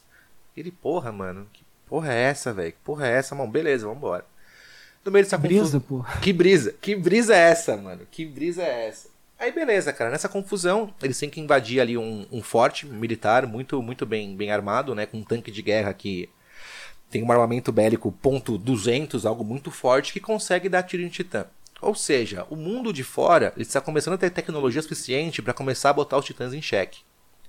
E isso me aparece do alto de um avião, Reiner e Zeke. E aí, meu amigo 6K, como é que foi essa batalha? Primeiro ponto, o- a gente percebe o que aconteceu na Vila do Cone e por que tinha tanto titã sem abrir a muralha. O Zequinha, ele tem o poder de. Ele dá, um, ele dá um mijão e quem bebe um pouquinho do resíduo do mijão vira titã quando ele grita. Ou seja, tinha um bando de titã que ele basicamente usa como. Um bando de gente, eu acho que eram outros insurgentes, né? Que ele usava como munição, como escudo de carne, que ele jogava o titã embaixo para devorar o pessoal. E o Rainer vai, o Rainer vai descendo. Não só ele, tinha o porco. Cara, o nome do. Puta que pariu. O nome do cara é porco, mano. É muito. Eu, eu, É. eu, eu já gosto, eu já gosto. Eu, eu achei tão ruim que eu gosto. Sim, porco! E o pessoal já. Os titãs vão descendo, devorando todo mundo. O Rainer, como ele é o titã blindado, te- antes, nunca antes, o titã blindado nunca tinha sido atingido naquele ponto.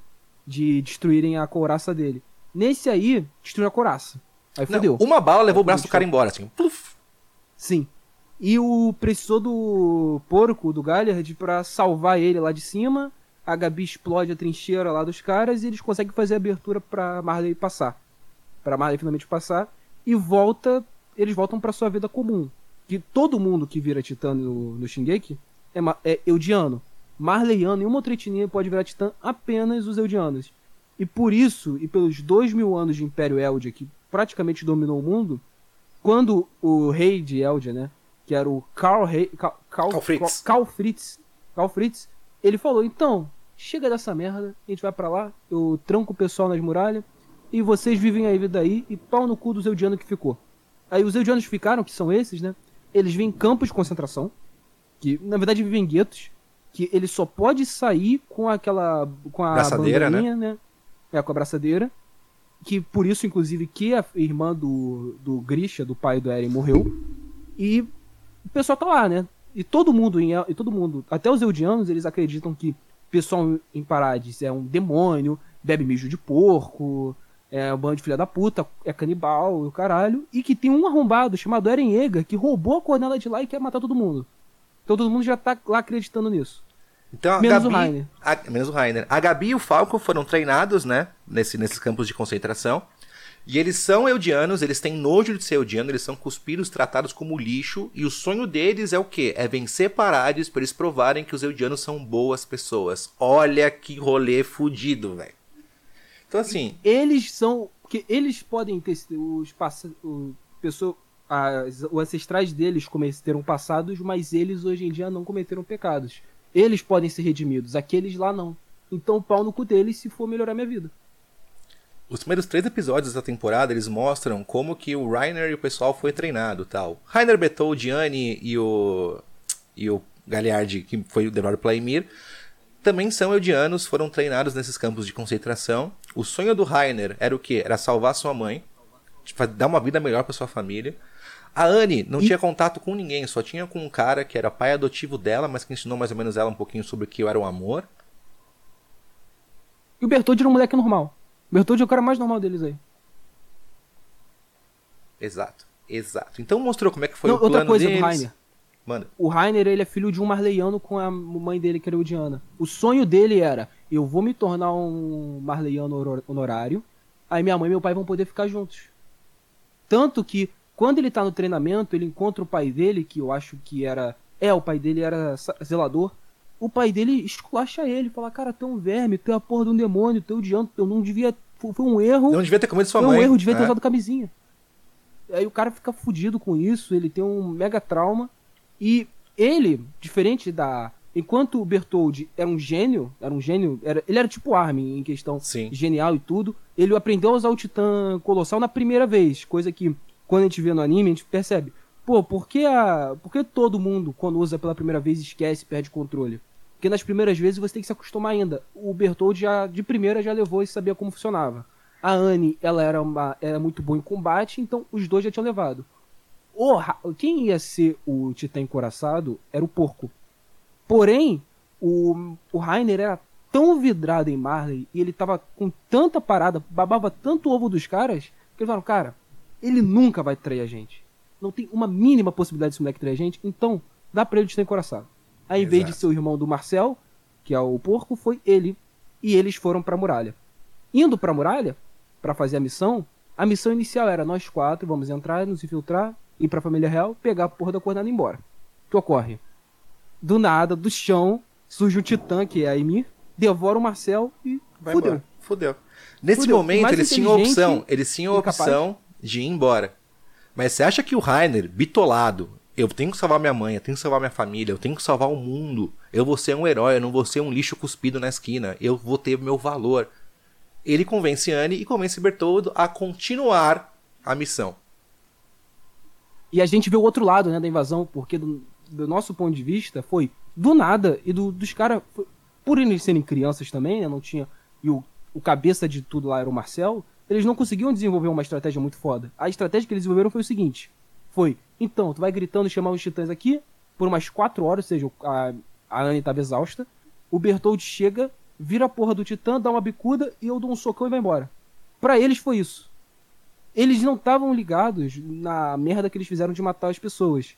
E aí nisso eles aproveitaram se filtraram, ficaram um tempo e falaram, vamos ir pro exército. Indo pro exército, o Rainer, ele só começa a sentir remorso quando ele conhece o Eren. Sim. Da- de perceber a magnitude da merda que ele fez de matar sei lá quantas mil pessoas naquele dia. Nesse rolo todo, eles descobrem esse passado sobre o, o- a- os traidores né, de Parades, né? E aí começam a mostrar um pouco mais sobre o treinamento da Gabi e do Falco, né? Que eles vão ser as pessoas que vão herdar os poderes desses titãs aí que foram pra Parades a primeira vez, né? Quando você absorve o poder de um titã, você tem 13 anos de vida depois disso. Depois desses 13 anos você morre. É uma maldição que, nem, ninguém sabe como começou isso daí, né? Beleza. Mostram bastante sobre a Gabi e o Falco, né? O Falco tá desesperado pra se tornar um titã. Não por ele, mas Ele é porque, gosta o, da Gabi? porque o Falco gosta da Gabi. Então o Rainer chega nele e fala: Falco, me promete uma coisa. Salva a Gabi. Salva a Gabi desse inferno. Isso fica na cabeça do Falco, cara. Ele começa a ganhar dela da corrida, ele começa a se esforçar um pouco mais. Nesse momento, é, fazem quatro anos né, que, que, que ocorreu essa última batalha em Parades. A gente consegue ver ali um, um rapaz sem uma perna, com um olho machucado ali, vivendo em Marley. Esse cara começa a conversar com o Falco, né? Ele vive numa casa de louco, né? Hospital psiquiátrico de Barbacena ali de, de Marley. E ele fala, Que tal cara... psiquiatra de Esparta? E ele começa a falar com esse menino, tal, porra, Falco, você é uma boa criança, tal. Teve uma hora que ele caiu na rua, o Falco foi ajudar ele e tal. Então esse cara começa a ter um pouco de carinho pelo Falco, né? Então ele pede pro Falco, fala, Falco, é o seguinte, eu tô aqui no hospital de louco, no hospital de Marley Senna. E, meu, quando eu mando uma carta daqui, o pessoal lê a minha carta tal. E, pô, eu quero avisar minha família que eu tô bem e tal. Você pode ir pra fora do distrito aqui, né? De, fo de fora desse campo de concentração e mandar minhas cartas? Ele, claro, senhor Kruger, vou mandar pra você, né? Então ele começa a mandar a carta pro cara e a vida seguindo. Vida seguindo tal. Aparece na cidade nessa época aí o. Como que chama o loiro? Vocês lembram, chat ou 6K? Quem? O, Tybor. O Tybor. O William Tybor aparece na cidade, né? Pra quem não sabe, o William Tybor é um dos grandes heróis, né, da humanidade, né? Um dos caras que segurou os titãs, uma das famílias, né, que deteu os titãs ali é, 100 anos atrás. Então ele chega na cidade e fala, ó, vamos chamar aí, meus amigos, toda a, C- a CNN, G1, a Globo, Jair do Centro do Todos os Mundo, embaixadores. todos os embaixadores. Mundo. Eu quero, eu quero falar com a galera. Eu vou dar aqui uma, um grande festival nessa cidade e eu quero conversar com toda a humanidade. Eu vou usar aqui do meu poder, né, da minha, do meu status social para chamar a atenção do mundo, beleza? Beleza. Manda no gueto, né? Ele fala, vai ser na frente do Guild dos Eldianos, porque tem que ser na frente do Guild dos Eldianos. Beleza, né? Nessa confusão toda, né? O cara começa a preparar ali o seu, o seu discurso, né? Aparece ele também nessa confusão, os jovens é, aspirantes da Titã, né?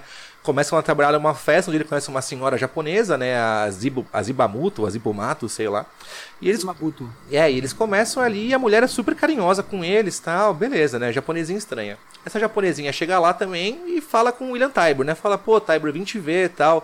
É, como você é lindo, e ele todo nervoso, né? Porra, galera, vai ter meu discurso aqui agora, fudeu, o que que eu faço, o que que eu faço, o que que eu faço? Até que um certo momento, né? O nosso amigo, nosso amigo Falco chama o Rainer, um pouquinho antes de começar aí essa, essa, esse teatrinho tal, é meio que um teatro barra um discurso. E falou, Rainer, cola aí, mano, eu vou chamar você pra trombar um brother seu. O Rainer desce ali até o, até o galpão desse local e ele encontra quem lá, 6K? Eren. Mi- Miteren Mite- Mitega. Chega lá todo fudido, ele. Porque eu lembro que no mangá, na minha cabeça, já era claro que era o Eren. Mas a gente falando, quem é o Kruger? Quem é o Kruger? Eu lembrei, porra, o Kruger foi o primeiro cara que foi o titã de ataque que a gente viu, que deu pro Grisha. O titã dele é idêntico ao titã do Eren. O E- Esse cara tá usando o sobrenome Kruger. Óbvio que é o Eren, porra. Óbvio que é o Eren, pô. O pessoal não percebeu, você ficou puto. Eu fiquei puto. O pessoal falou, ai, quem que é o cara sem olho? Eu, eu, eu falei, não é possível que você é tão burro, velho. Não é possível. Mas beleza, beleza, beleza. O Eren encontra o Rainer. O Eren começa a falar com o Rainer sobre os quatro anos que ele passou lá, fingindo ser o Kruger em, em, em Marley. Ele fala, cara, aqui dentro das muralhas, ou fora delas, ou aqui em Marley, ou dentro de Parades, todo mundo é igual. Tem gente boa, tem gente ruim, tem politicagem, tem safadeza. Nós somos iguais, Rainer. Você e eu recebemos a missão de salvar o mundo. Não importa que o seu mundo é Marley e o meu mundo é Parades, nós somos idênticos. A gente não teve escolha. A nossa única função nessa merda, a nossa única, a nossa única escolha que temos nesse mundo fudido, destruído e completamente é, distorcido por antepassados e por tudo, é seguir em frente. Nesse meio termo, tempo, o William Tybor tá falando pro mundo inteiro a verdade. Fala, ó, não foi minha família que venceu os titãs, junto com o herói Helos. Quem, quem venceu os titãs foi o próprio rei Fritz. Foi uma, foi uma escolha do rei de Parades se trancar numa muralha. E nós estamos indo lá matar os caras. Os caras se sacrificaram. filho- Não, não só os caras. Matar o filho da puta do Eren, ele já mandou. Ele falou Eren Yeager que roubou a porra da coordenada. E ele só roubou e tá porque, a ficou, matar gente. porque a gente ficou mandando gente pra lá. Ficou mandando gente pra lá. É. O Eren tem o poder de matar o mundo inteiro. Se ele quiser, ele vai pisotear todas as cidades. E eu preciso da ajuda de vocês, mundo. A ajuda de vocês, senão a gente vai estar enfrentando o pior inimigo de todos. Minha família é uma mentira, a história é uma mentira. E eu preciso da ajuda tudo de vocês. gay? É tudo fake gay. E eu declaro guerra contra o povo de Parades. Nesse momento, o Eren se transforma em titã de ataque, devora o William Tybor, mata todo o exército de Marley, ou grande parte dos, dos, do Pisa alto neles, comando. Eren! Pisa neles, Eren Yeager! E ele decide que ele vai matar todo mundo e que se foda. Criança, adulto, inocente, velhinho. Se o mundo é o inimigo de Eren, Eren é inimigo do mundo. Foda-se. Foda-se. E moral. No meio dessa confusão toda, da família do, do William Tybor, eles também têm um dos novos titãs originais, o Titã Martelo de Guerra. O Eren já chegou comendo o William Tybor, achando que o William Tybor era o Titã de ataque, e aconteceu o quê, vocês caras? Então, eles não botaram todos os ovos na, na bunda da galinha. Porque o Titã de Martelo de Guerra, se não me engano, depois do Colossal é o mais forte. Teoricamente, é porque ele não fica na nuca, né? Ele fica num local separado. E ocorre o seguinte: esse era sempre alguém perto da família pra proteger a família. E era a empregada. A empregada era a Titã, era a Titã Martelo de Guerra e começa a unar o Eren, né? Começa a unar o Eren. Ele nunca enfrentou aquele Titã. Ele tá lá caindo na porrada, caindo na porrada. E outra coisa, foi tudo ao mesmo tempo, porque o Eren, ele tinha que paralisar todos os guerreiros de Marley que eram titãs treinados, ou seja, o, Ga o Galliard e a Paia, que, aliás, a gente não falou dela, né, que é o titã cargueiro, eles dois estavam, foram botados numa armadilha, né, num lugar pequeno que não dava pra eles virarem titã, porque você tem que ir um certo espaço, acho que uns 10 metros pra poder explodir e virar titã. E, seja, dois estavam fodidos. O Rainer tomou no cu porque foi ficou perto da explosão. Então só tinha um martelo de guerra pra ele se preocupar. E o pessoal em volta. Aí acontece o plano Black Ops CSI que toda a tropa de exploração chega descendo bala, descendo lança-trovão, a porra toda nos caras. Só um parênteses, eu quero falar sobre uma coisa que eu quero pedir 10 minutinhos pra falar sobre a minha mulher, posso? Pode, pode, pode. Titã Carroceiro, ele tá sob o poder de Pique. Pique é uma mulher que tem aquele, aquela carinha, aquelas olheiras de que não dorme três dias, que faltou oxigênio na hora do parto. E o titã dela é o titã carroceiro, é um titã que não é tão bom para ataques, porém é um titã que ele pode ficar bastante tempo na forma de titã. Como já vimos ao longo da série, né, os titãs é, eles têm um comparti- compartimento na nuca ali próximo do cérebro onde fica a pessoa lá dentro. E é, e é bem quente, né? Bem úmido aquele local. Então imagina que essa mulher está dois, três meses numa sauna. Imagina o aroma da vagina dessa mulher. Pique, eu te amo. Gostosa, Sempre. filha da puta, de uma desgraça. Sempre andando de quatro, né? Ela, Ela prefere, ela muleta, porque prefere andar de quatro porque parece mais natural. Eu não tô Exato, mais nem aí ela- pra, ela pra Parades. muleta, né? Eu não tô mais nem aí pro mundo. Eu só quero a Pique. É a única pessoa que eu admiro nessa porra dessa série. Meu Deus do céu, que deliciosa que essa mulher é. Então começa uma eu batalha. falar o que, eu não vou te falar o que, que flag... Então eu não vou te falar o que vazou do capítulo 137, então. Cala a boca. Tá bom. Vamos lá. Nessa confusão toda, todo o povo de Marley, de Parades, chega até Marley, porque eles de algum jeito arrumaram um dirigível e um negão pra dirigir o dirigível. Aconteceu alguma coisa nesse time skip aí de 4 anos que não sabemos o que é.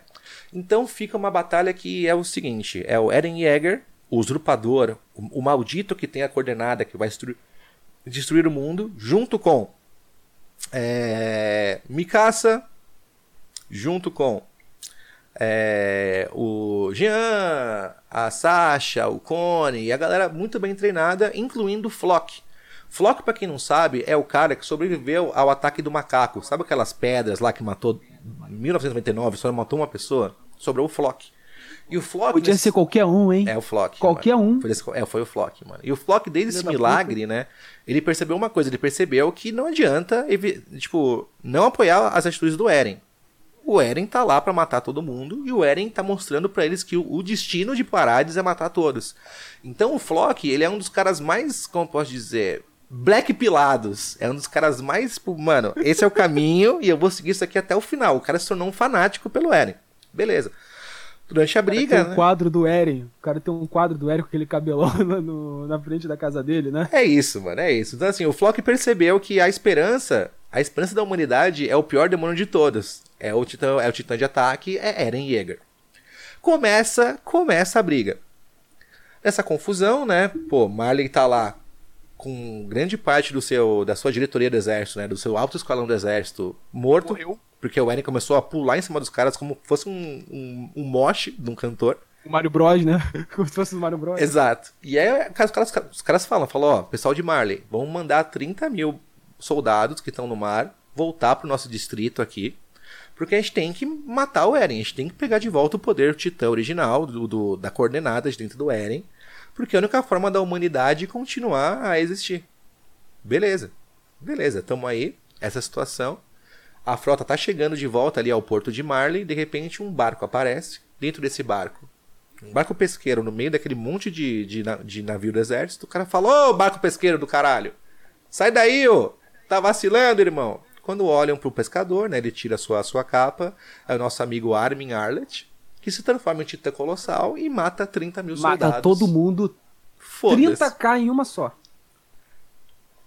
Ou seja, Marley, essa potência de guerra, esse país é, respeitado, os Estados Unidos do mundo do, do, do Shingeki no Kyojin, vamos falar a real, vai, uma Alemanha do Shingeki no Kyojin, é dizimada por dois caras de parades muito putos.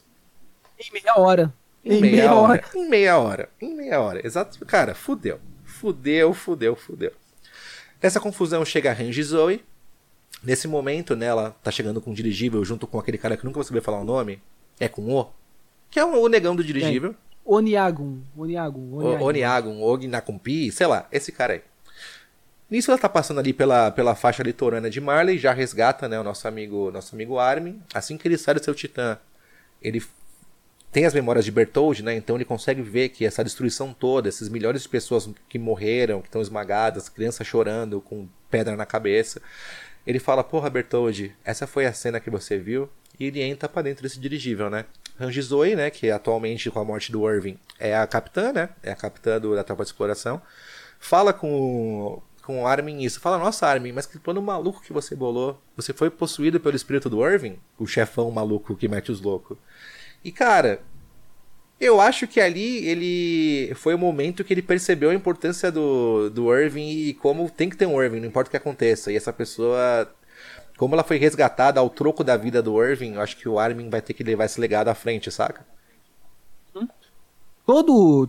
Eu lembro que da Segunda Guerra Mundial, ele, os Estados Unidos tinham o Irving deles, que era o SS Patton, George SS Patton. O maluco era Irving das ideias. O cara chegava em soldado que perdeu perna, dava tapa na cara e falava: Não, tu vai, tu vai, vai pro campo, foda-se, vai. Então, toda grande. to- Todo momento de crise, momento de guerra, sempre tem um cara que é polêmico, odiado por muitos e tudo, que vai ter que avançar. E nesse caso, o, Ar o Armin nunca foi uma pessoa assim, sempre foi um cara pacífico, um cara descobridor, queria conhecer o mundo, ele percebeu, cara, meu papel é esse agora. Agora eu que tenho que bolar os planos, eu que tenho que ser o doido pra fazer essas merdas. E foi muito bom esse momento, cara. Quando eu lembro que eu tava dando mangá e eu revi de novo, que, pô, ele percebeu, né, cara? Eu tenho que amadurecer a força agora. Não tem mais, não tem mais por onde errar. É isso aí. Começa ali a batalha do, dos titãs de, de Marley versus o titã, o titã do, do Eren, né? Eles estão com a pique gostosa, com o armamento bélico em cima, então, sei lá, eles têm 5.50 né, em cima da pique, dando bala nos filha da puta. Temos também o Titã Mandíbula, que era da Ymir, já transformado num, num titã é, novamente pela família Galiard, né? Então, ou seja, Ymir foi de B, devorada pelo, pelo, pelo porco.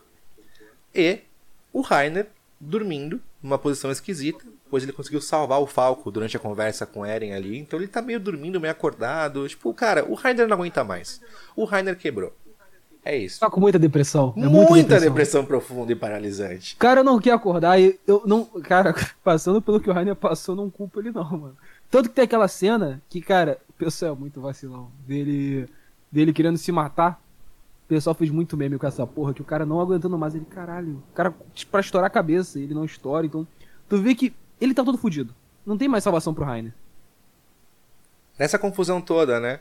A Gabi e o Falco, né? Que são muito próximos do Rainer. Que o Rainer, tipo, é um, é um herói de guerra pra eles, né, cara? Eles veem o Rainer ali dormindo na praça. Eren Yeager consegue descobrir que o corpo da Titã Martelo de Guerra, ela é linkada por um cristal, estilo da N, né? Então ele pega esse cristal assim e não consegue quebrar, não consegue, não consegue morder, ele não sabe o que fazer para absorver esse titã. Quando o nosso amigo Titã Mandíbula começa a atacar o Eren, ele percebe que as garras e a boca do Titã, do titã Mandíbula, eles conseguem quebrar esse cristal. Nosso amigo Eren Yeager, com a ajuda de Mikasa e com a ajuda também da, da ansiedade do porco, né? Porque o porco viu o dirigível chegando, o pessoal de, de Marley, Afobadaço. de Parades ia conseguir fugir. Ele ficou puto, correu pra pular em cima do em cima do dirigível, Mikasa, sempre protegendo todo mundo, corta as pernas do Titã Mandíbula e o Eren começa a arrancar os braços desse Titã Mandíbula e utilizar a boca dele como se fosse um juiz cervalita para espremer ali a irmã de Tybor e tomar o suquinho de piranha. Cara, essa cena, quando eu lembro que eu primeiro vi no mangá e depois no anime, eu. Caralho, o cara não pensou nisso. Eu, que filha da puta genial. O cara pegou. Frente a mulher. Eu- eu- no anime, inclusive, eu, eu, fiquei, caralho. Caralho, ele pegou e pegou o poder do martelo de guerra na hora. Aí disso, o Rainer aparece e, cara. Aliás, outra coisa, né? Que tu vê que o Eren agora não é, não é mais tão afobado. O Titã lá do martelo de guerra vai se transformar, ele já endurece a mão, dá um socão. E no Rainer é a mesma coisa. Mete porrada no Rainer logo, fica batendo no coitado. Uma e cena aparece o Zack. É, né? é, é, não, é verdade, verdade, verdade. Vamos lá. Nesse, nessa confusão toda me aparece quem? O maldito macaco. O maldito macaco aparece e fala o seguinte: fala, ó, minha briga aqui não é com Eren. Cadê você, Levi, seu filho da puta?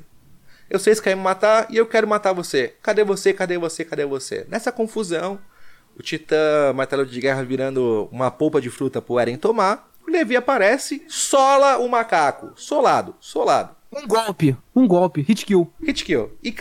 Deu IK no macaco, o macaco cai, ele joga uma bomba em cima do macaco. Naquela confusão toda, lá perto de- do, do corpo do Titã Bestial, tá a, a Gabi e o Falco. Nessa confusão, a nossa amiga Pique cai toda fodida, estourada. A regeneração do Titã quadrúpede é mais lenta que dos outros titãs. Então ela não consegue, tipo, se livrar muito bem, né? Ela seria claramente a próxima vítima do, do Eren, né? O Eren ia matar, ma- matou, engoliu a Titã Martelo, começou a querer engolir o Titã Mandíbula e o próximo ia ser a gostosa da Pique. Eu também queria engolir ela, mas enfim. Beleza. Nesse, nesse momento, a Gabi tá surtada, ela perdeu todo mundo, do guardinha que passava um pano pra ela, aos amigos, à família, tudo. Ela começa a gritar, Rainer, pelo amor de Deus, me ajuda, Rainer, pelo amor de Deus, me ajuda. O Rainer levanta, Reage! reage, Reage, arrombado, porra. reage arrombado. O Rainer reage com um titã todo bugado, meio esquisito, meio depresso, meio triste. E ele começa, e ele consegue correr até o Eren. O Eren vira um murraço na boca do, do titã do titã blindado. Só que na verdade o titã blindado nunca foi socar o Eren, ele foi com a mão aberta para resgatar o, o porco e ele acaba caindo num canto, tal. Nessa confusão, a gente esqueceu de falar de uma cena muito importante, que é a cena que a Mikasa e o Eren se reencontram depois de quatro anos, amigo 6K. É muito boa essa cena. Que a Mikasa já tá com o cabelo cortado tudo, ela vê o Eren e fica, caralho, hein? Tá, tá- os dois ficam se olhando e os dois ficam, você mudou muito. No caso dela, ela olha o Eren, ela olha o Eren, desculpa o... Desculpa aqui o retardo. Ela olha o Eren e fala, cara, tu mudou muito, só que ela não fala da aparência, ela fala do olhar, né? Porque o cara pisoteou todo mundo. Ma- Matou todo o Itaramaraty de, de Marley, matou todo mundo lá. E ele fala que ela não mudou e ela ajuda ele ainda, mais uma vez, a ganhar do martelo de guerra. E disso, eles vão subindo, né? Basicamente foi uma vitória cachapante, não deu nem chance pra Marley. Sim. Chegou, foi, matou todo mundo e foi embora. Nesse meio, nesse meio tempo, né, o pessoal tá voltando ali pro dirigível, né? O, o Armin, ele consegue ali olhar pra cara do, do Eren tal, ele dá a mão pra ele subir no dirigível tal, a Mikasa tá totalmente quebrada, porque, porra, o cara que eu protegi a vida inteira, que eu me fudi pra salvar de milhões de pessoas, tá matando pessoa inocente que se foda ele não liga. Nesse momento a Gabi tá tiltada, ela tá com um rifle, inclusive um K98K, um puta rifle foda, Alemanha total também esse rifle. Ela fala: Falco, esse pessoal veio pra cá, esses demônios vieram pra nossa casa, mataram todos que a gente ama, por quê? Eles são ruins. E o Falco começa a perceber, pela conversa do, do Eren com o Rainer, que na verdade é, não tem pessoa boa e nem pessoa ruim nessa história. Os dois lados são vítimas e na guerra não tem, não tem verdade. Os dois lados que se enfrentam. Perspectiva, se- né? Perspectiva. Perspectiva. E aí a Gabi consegue matar um dos caras ali da, de Parades, tal, que ele tá pendurado pelo, pelo dirigível por um fio. E ela sobe nesse dirigível junto com o Falco, tá? Galera, atenção. Após essa cena, já começar a falar do mangá, tá? Se você não assistiu, se você quer manter aí a curiosidade, não tomar spoiler, você sai desse podcast agora, tá bom? Sai desse podcast agora, que no momento que a gente falar da bala, já começar a falar do mangá. Avisados? Beleza, muito obrigado. Vamos lá, meu amigo 6K, conta a hora da bala. Então, ela sobe, já vai, nem olha e dá um tiro. Pega na garota batata. Na Sasha. A mesma Sasha que matou diversos amigos dela, a mesma Sasha que tá, tá que na minha opinião, ela tá sendo, fazendo o papel do Rainer da, da, da Gabi. Como se a Gabi fosse o Eren, Verdade. sabe? A- esse conflito, esse ciclo infinito de ódio, ele não para de criar Erens. Não para. A Gabi é insuportável, a Gabi é chata pra caralho, a Gabi grita, a Gabi é neurótica. A Gabi é o Eren na primeira temporada. É isso, cara. Se a Gabi tivesse o poder do Titã nela e o Titã dela tivesse a coordenada, ela seria o Eren, cara. É uma pessoa traumatizada, onde a guerra levou tudo dela. E tudo que ela quer é devolver a dor que ela tá sentindo, cara. Beleza. Acontece que o, que o Levi chega lá, dá umas porradas no, no Eren. Beleza, a confusão tá armada, a, a, a, a Sasha morreu, a Mikasa e o, e o Armin correm lá pra chorar a morte de uma das suas companheiras. O Eren tá E tão quem tá, maluco. quem tá com o Eren? É, então, quem tá vamos com chegar Eren nesse lá? ponto. E quem tá no Eren? Zeke. Jäger. Aquele maldito macaco foi um traidor o tempo todo, matou milhares de pessoas, matou o Irving, mas ele fez isso por Parades. E aí começamos a parte que tem no mangá de Shingeki no Kyojin. Olha, eu posso. Espera um pouquinho que eu tenho que dar uma palavra aqui, rapidão, Óbvio. sobre o Zack. É o seguinte, deixa eu pegar aqui. Zack domina o tabuleiro de xadrez e controla todas as peças, enquanto o inimigo se derrota lentamente. Ele estimula os opositores a revelarem suas intenções e exporem suas vulnerabilidades. Como fazer isso? Criando uma ilusão de conflito onde talvez não exista, família. Cara, o, o Zeke, ele é tão genial, porque assim, desde o momento que ele entregou os pais, os próprios pais, tá? Ao, ao governo de Marley, ele já fez isso sabendo que isso era a forma dele conseguir conquistar a simpatia e confiança do governo de Marley pro plano dele dar certo. O que é o plano de Zeke Yeager? Vamos lá. Zeke Yeager percebeu que o ciclo infinito de luta e de morte e de guerra ele só pode ser parado com o fim dos titãs. Como vamos acabar com os titãs? Impedindo que os titãs e que os, que os marlianos eles se reproduzam. Castração. Como que eles falam no, no mangá, Cisca? É o plano de Eutanásia. eutanásia. Eutanásia. Eutanásia. Ele sabe que a única forma de impedir que o povo dele ou eles ou dominem o mundo ou sejam escravizados devido a esse poder absurdo é eliminando o próprio povo da face da terra. Bom, Ele falou, em 50 anos não, tem mais, não vai ter mais Eldiano, porque só vai sobrar velho. esse é o plano. Eren Yeager parece concordar com ele. Todos voltam à ilha de Parades. Eles vão enterrar Sasha. Nesse momento, a ilha de Parades começa a ter uma nova religião barra vertente política, né? Que é o Eldianos, verdade. O erenismo. Que é o erenismo. erenismo. Tá? As pessoas entendem o Tatakae de Eren Yeager. Então as pessoas começam a criar um poder paralelo militar, um- um- um- é, uma equipe paramilitar para defender o Eren de tudo. De tudo e de todos. Tipo, nós vamos fazer o Eren cumprir sua missão como um monstro genocida que ele quer ser. Mil, um milhão de parafex para o Eren. Todo mundo lá com parafexinho lá pro Eren pra passar o pano. Aí o que acontece, né? Eles voltam pra, pra Parades, né? A Rangi Zoe, que agora é a capitã, prende o Eren num, num- numa cela. Beleza. A Gabi e o Falco, eles são largados em Parades, né? Porque os caras falam, meu, de verdade, como que a gente vai conseguir... Isso, é uma, isso pra mim é uma, uma frase que mostrou muito o crescimento e desenvolvimento de personagem do, do Jean, tá? O Jean que era o mais cabeça quente, o Jean que só queria ficar na polícia militar no bem bom, ele poupa duas crianças que mataram uma das melhores amigas dele. Porque ele sabe que jogar crianças de um dirigível não vai acabar com um ciclo de guerra. Enquanto nosso amigo Flock e os Jägeristas estão comemorando a sua primeira vitória contra o povo de Marley e que se foda, ele sabe, cara, E essa é a primeira luta. Essa é a primeira, tipo, tudo que eu fiz agora não foi pra nada. Eu tô começando outra guerra. Eu não quero mais essa guerra. E ele não mata as crianças. E, eles ficam presos. O Eren também vai preso, né? Porque Sim. o cara fala, porra, Eren. Caralho, hein? A gente. Quinta vez. Quinta vez seguida que a gente salva. Morre um bando de gente. Tu mata, mete o caralho a quatro. Mata todo mundo, todo mundo agora vai bater na gente. Tu vai preso. No mínimo isso. Aí E o Eren assim, vai ficar preso. E lembrando que é mais uma vez que nós nos sacrificamos por Eren Yeager. É mais uma vez que as pessoas próximas dele morrem porque ele é teimoso. Porque ele é, faz o que quer. Autodestrutivo. E porque, exatamente, porque ele é autodestrutivo. Então, cara, beleza. O Eren tá preso, metade da população de Parades ou mais são Jägeristas. Ou seja, o que o Eren, o que o Eren quiser fazer, essa galera vai apoiar e vai passar pano. Eren Jäger nunca errou, eu seria um Jägerista nesse momento, não vou negar, não vou negar. Também, também, na hora. Cara, eu ia bater. Mano, eu ia soltar rojão na hora que os titãs saem da muralha. Pra Vamos matar lá. todo mundo. Vamos lá, vamos lá. No meio dessa confusão, o que acontece, né? O pessoal que foi lá em Marley, né, que destruiu a frota militar dos caras e a puta que me pariu, a frota marinha deles também, eles pensam, pô, vamos ficar o quê, mano? Vamos ficar uns, uns dois aninhos aqui suave?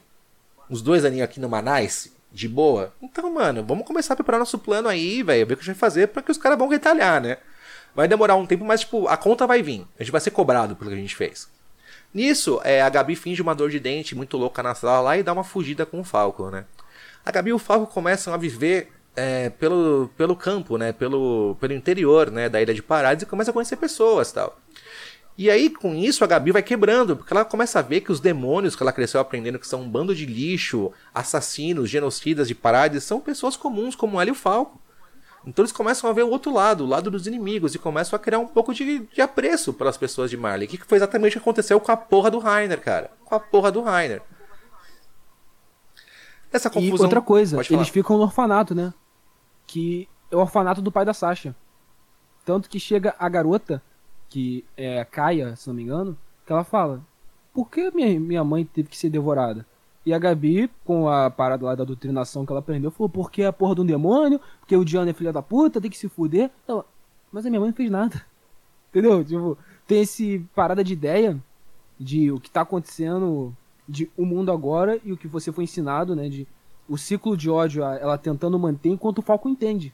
O Falco até fala, né? Pô, ela não fez nada de errado, deixa pra lá. E ela, a Gabi, ela só começa a entender que não tem filha da puta lá, que não é todo mundo filha da puta, que tem pessoas de bem, tem pessoas normais, comuns, como tinha em Marley, depois da parada do vinho. Que a gente pode falar depois, né? Sim, e é, o, pra mim a cereja do bolo de todo o arco da Gabi, de toda a construção da Gabi, é ela ser adotada pelo pai da Sasha. Adotada Porra, pela isso foi pessoa que ela matou. A pessoa que ela colocou como um demônio, a pessoa que tava matando os guardas da, da, da ilha, as pessoas que. É tipo, a pessoa que ela mais odiou. A pessoa que ela se enfiou numa missão suicida, que ela subiu até lá em cima, que ela subiu num dirigível pra morrer. E ela vai ser, tipo, o, vai receber o amor, vai receber uma chance na vida do, do, do, do, do pai que ela tirou a filha. Cara, isso é incrível. Isso é incrível. O Shingeki no Kyojin é brabo pra caralho. No meio dessa confusão com- toda, começa o contra-ataque de Marley, né? Mas aí acontece a parada Não, do antes disso tem a treta do Eren, né? Sim. Que o, o pessoal de cima do exército tá, cara, esse moleque é muito merdeiro. Só faz merda, meteu a gente nessa porra aí. Vamos botar alguém pra pegar a coordenada, porque ele não vai vir mais tanto tempo assim. A gente, a gente pega o Zeke, espera a história, o filho nascer, devora. E aí a gente decide um acordo de paz, uma coisa assim. Porém, eles não sabiam o seguinte. O pessoal que tava lá, que teoricamente era o intermédio entre eles e o Zack, que era a Helena e o- até o próprio negão lá do dirigível, Uhum. eles tinham outro plano envolvendo o Zack. E eles entre- davam vinhos pro alto escalão, de olha a bebida de Marley nova. O que que tinha na bebida de Marley? Tinha o medula do Zack, que quando ele grita todo mundo vira titã. Ou seja, né, nesse momento em Parades existem. Quando começou o contra-ataque lá de Marley em Parades, grande parte do exército de Marley está infectado com o fluido espinhal do Zack. Então, assim, quando o Zack gritar, metade do exército de Marley vai virar titã irracional, comandados pelo macaco. Não, não só metade, mas todo a metade é oficial, a metade que tem patente alta. É. E eu acho que também uma galera de, de Parades toma esse vinho, né? Rolou uma confusão aí que rolou uns vinhos em A, Parades. a galera também. que era aristocrata, rica, É. esse pessoal tomou. E no meio dessa confusão, quem tomou uns golinhos que tava lá passando pelo rolê e falou: ah, vou tomar esse vinho aqui, eu sou doidão, Falco. Ou seja, o moleque Não, mais. não, o Falco tomou, o Falco tomou porque o, ela chega, porque o cozinheiro que meio que amava a Sasha, que a Sasha ama comer e tudo, e adorava a comida dele, porque nunca tinha comido nada antes, ele fez um jantar pra família, pra, pra família adotiva. E ela chega e fala, ah, isso é Marleano, eles são demônios e tudo mais. E ele descobre que ela matou a Sasha. E como ele amava a Sasha, ele vai dar a garrafada na garota. Sim. Dá a garrafada na garota. E o Falco vai na frente. E, pô, quando. Luan, já tomou garrafada alguma vez? Puta, já, Meu mano. Deus. Dói pra caralho. É, foda, foda, também. E, pô, foi no. E ele bebeu um pouco do vinho. Então, não só todo mundo que o Zack gritar que é oficial. E talvez umas pessoas ricas. O Falco também mama nessa porra. Exato. Então, assim, o, o Falco, que a única coisa que ele fez na, na vida foi tentar proteger a Gabi, ele foi o cara que mais se fudeu por ter feito a porra de uma promessa pro arrombado do Rainer. Então, assim. Essa, não, essa porra aí faz qualquer um virar Miguel, mano. Puta merda. Puta merda, mano. Puta merda. Começa o contra-ataque de, de, de Marley, né? Depois de dois não, meses. antes disso tem a merda do Levi, lembra? Que o Levi tá levando o macaco, tá levando o Zack. E ele tá com 30 carinha, que é o novo squad dele. Que os caras todo bonzão, né? Ah, a gente vai tomar o vinho. Pô, ele, ele é o único que não toma, porque, pô, isso aí deve. Pô, ele não comia comida de, de fora, fora de paradas. E ele fala pro Zack, então, a gente vai te cortar as pernas, os braços, a gente vai te levar pra lá, tu vai ser devorado por alguém, qualquer um, foda-se, e acabou, né? Tu é muito perigoso. Ele dá um grito na floresta. Todos os últimos subordinados do Levi viram titã. Ele fala: O Levi não é tão filho da puta de matar todos os novos subordinados dele de novo. Lê do engano. Lê do engano. Levi, Mamaco- o brabo. Mamou, mamou mais uma vez o cara. Mamou de novo. Aí, Solado novamente o macaco. Então, assim, a última traição. três vezes. A 3 última 0 pro traição do Zeke foi matar todo mundo que estava próximo do, do nosso amigo Levi. O Levi consegue fatiar todo mundo e aí acontece uma tragédia, meu amigo 6K. E ele prende, né, o ele prende o Zeke numa bomba e fala: "Se tu se mover, tu morre. Se tu se mover, tu morre". Aí o Zeke tá lá, meio que enchendo o saco dele. Ele dá uma emocionada e deixa explodir o- a parada. E o Levi, todo, por, por assim dizer, a capacidade física dele, que era acima da média, vai pro caralho. E nesse momento eu achei que ele tinha morrido, até quando ele explodiu. Cara, o Levi, Mas ele perdeu três dedos, perna, não consegue andar. O Levi tá, foi nerfado. Nerfaram o Levi, velho. É o fim do mundo, é a última luta. E o Levi tá com dois dedos, todo fudido, não consegue fazer nada. O, melhor guerreiro de Parades é um, um macasco humano. E o Zeke, ele também fica fudido, mas ele é meio que reconstruído com parada de lá da, lá da Emir e tudo. E ele tá no encontro do Eren. Enquanto isso, o Eren toma tudo. Ele mete um papo pra Mikasa pro Armin e fala: Então vocês são os merda. Ah, eu, quero, eu quero Mikasa, falar dessa tu- cena, eu quero falar dessa cena. É... Bom, chegou um ponto onde a tensão política em Parades é muito grande. Tipo, o Eren, ele tá preso ali na, na cela da Range porque ele quer, e quando ele quiser ele sai, foda-se. Ele tá lá só porque, tipo, o tempo tá passando. E o Eren sabe que ele tem que lutar. Ele sabe que ele não tem como fugir dessa batalha. Nisso, ele tem uma conversa com a Mikasa e com, e com o Armin, né? O que aconteceu? Aquela senhorinha que eu falei, é, ela chega em Parades, né, como uma, uma, uma embaixadora tal. Ela é de, um- de um país ali um pouco mais ao norte, tá? uma, uma nação neutra nessa guerra toda de Marley e Parades. E aí, cara, ela fala. É, a, a Zumabito fala: Ó, minha família aqui morava nessa ilha 100 anos atrás. E uma das pessoas, né? As pessoas da minha família tem esse símbolo aqui que é um A tal. É o mesmo símbolo que a Mikasa tem no braço. Ou seja, a Mikasa, ela é uma. como se fosse a última linhagem das pessoas que, de Azumabito que moraram em Parades, tá? Então ela começa a descobrir um pouco mais sobre o passado dela, ela sabe um pouco mais sobre ser um Ackerman e tudo mais.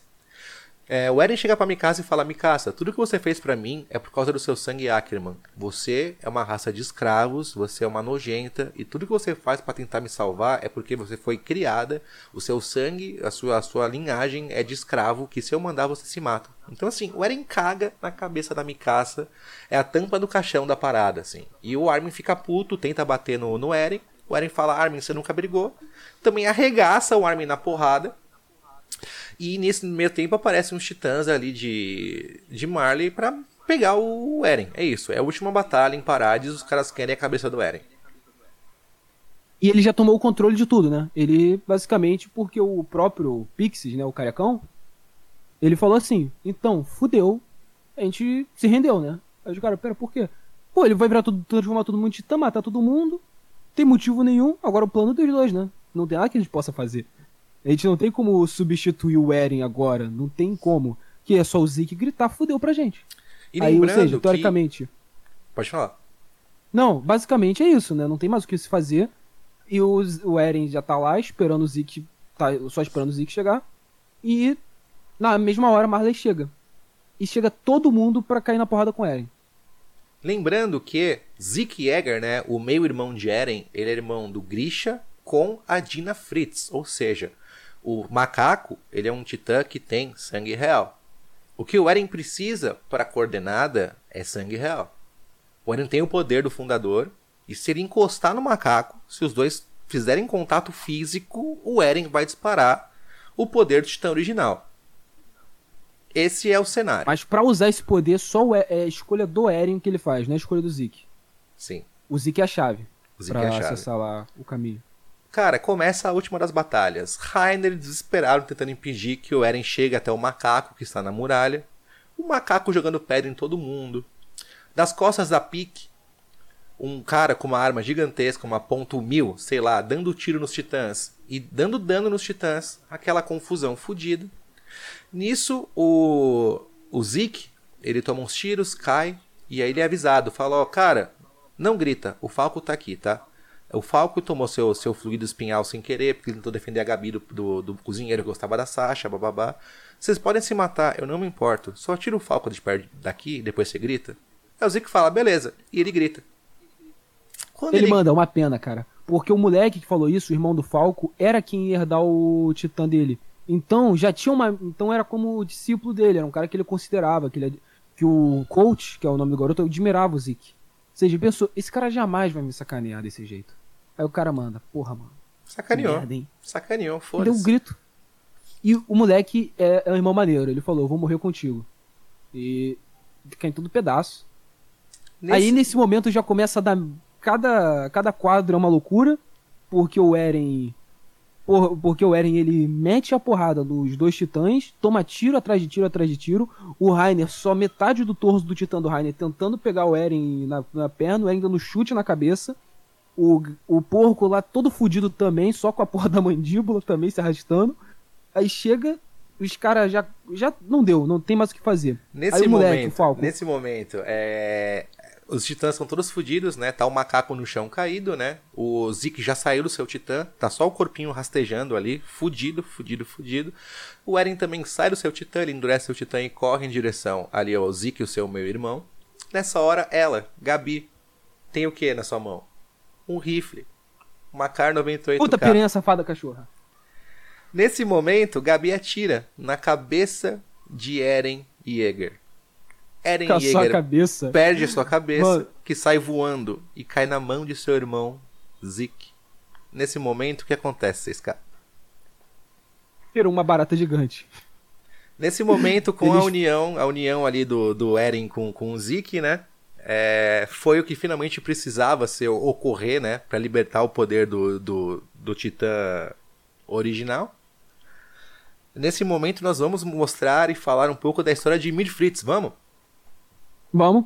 Vamos lá. Nesse momento que o Eren morre, né? Toma um tiro e a cabeça dele cai ainda com vida. Porque até isso faz sentido, tá, cara? Se você for um dia for decapitado, a sua cabeça tem 10 oxigênio segundos, né? suficiente por mais 10 segundos de de vida, digamos assim, de consciência, tá? Beleza. Nesse momento, né, o Eren ele consegue ver a história de Ymir Fritz, né? O que era Ymir Fritz? A primeira titã, ela era uma garota que ela morava na era era Eldia, o reino, né? É, o reino. Era o reino. É porque era como se fosse feudo, né? Como se fosse feudalismo. Então a tribo de Eld. Lutando contra a tribo de Marley. E ela era escrava, era serva. Ela, a vida toda dela servindo o rei Fritz nessa época. Nesse Aí ela momento- solta os porcos. Exato. Ela vê os porcos trancados lá, ela é uma escrava, não tem muita vontade de fazer nada, ela ela abre o portão pros porcos, né? E aí o rei fica puto, né? Porra, soltaram meus porcos? Quem que foi? Então assim, escravaiada, é o seguinte. Todos vocês têm dois olhos, não tem? Pois é, se não me contarem quem for, todos vocês terão um. Eu vou arrancar um olho de cada um. Quem que foi? Todo mundo aponta pra Emir. Bluff. E ela expulsa, e ela expulsa, é ferida e tudo, e cai lá no buraco. Diferente do que contam na história, né? Porque da maneira que eles contam, é como se ela fez o pacto. Ela só ela caiu no buraco por acidente e virou titã. Ela cai numa Com- árvore, né? diferente. E tem muito a ver com a árvore de Yggdrasil, que é uma das árvores da mitologia da nórdica, né? De- É, e que da Cabala é, também. é de onde todas as pessoas ali, de onde vem ba- basicamente o, a, a vida e tal. Nessa árvore ela tá caindo assim nesse líquido e tal, e aí tipo uma espécie de centopeia, um bagulho muito estranho junta né, ali na, na coluna dela, e ela se torna o titã original, né? Graças ao poder de Daimir, né?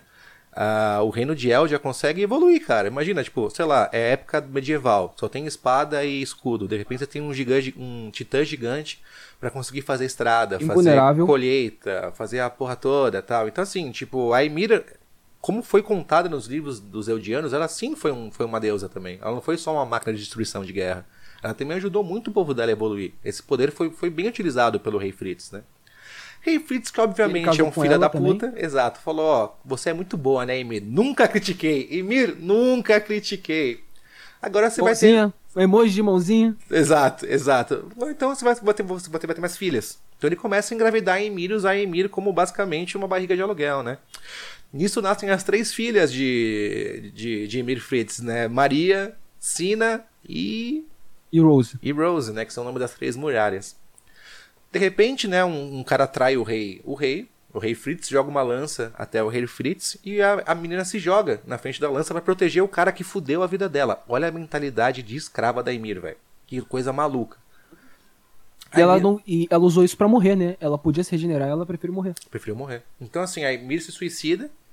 O rei, completamente psicopata, faz as próprias filhas comerem a mãe inteira. Porque, como ele não sabia de onde vinha o poder, ele não tinha né, a noção do fluido, do fluido espinhal.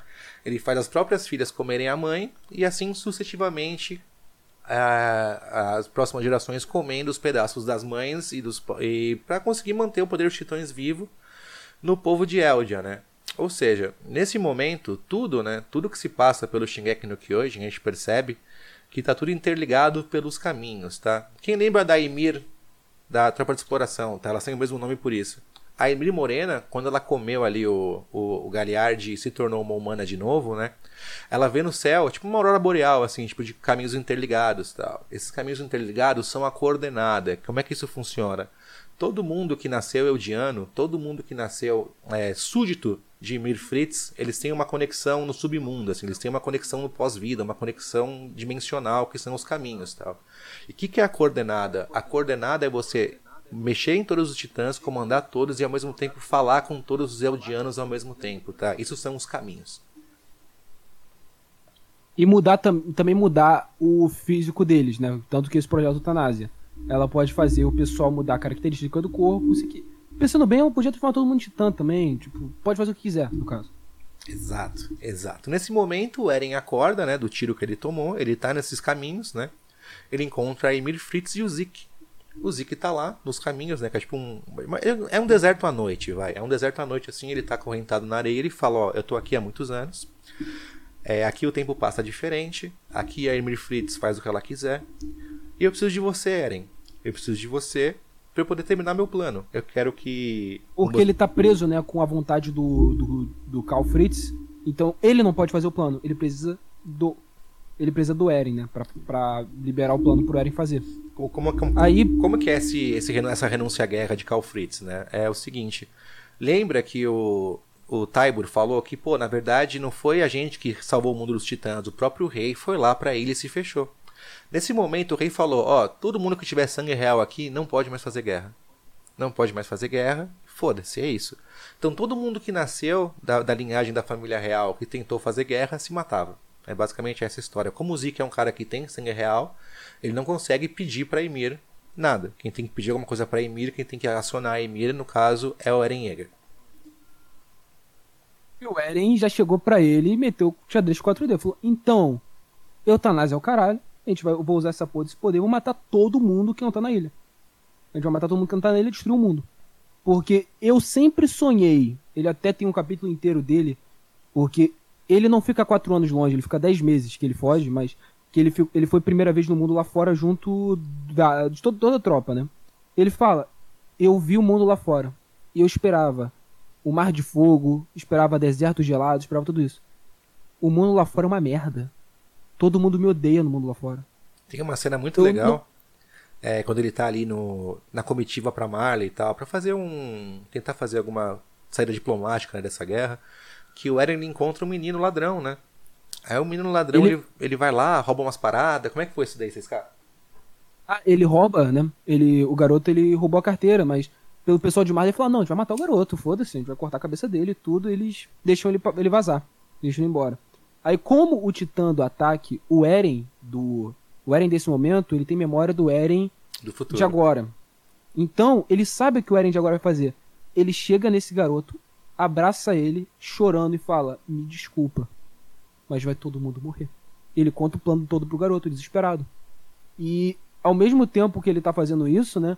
Que ele chegou à conclusão de que, cara, o mundo lá, o mundo que eu tô vendo, que eu sempre sonhei, que eu sempre sonhei ser livre, esse mundo não existe. O mundo que existe é um mundo só com dor, sofrimento, ódio pra gente que a gente não sabe, nunca soube o que fez.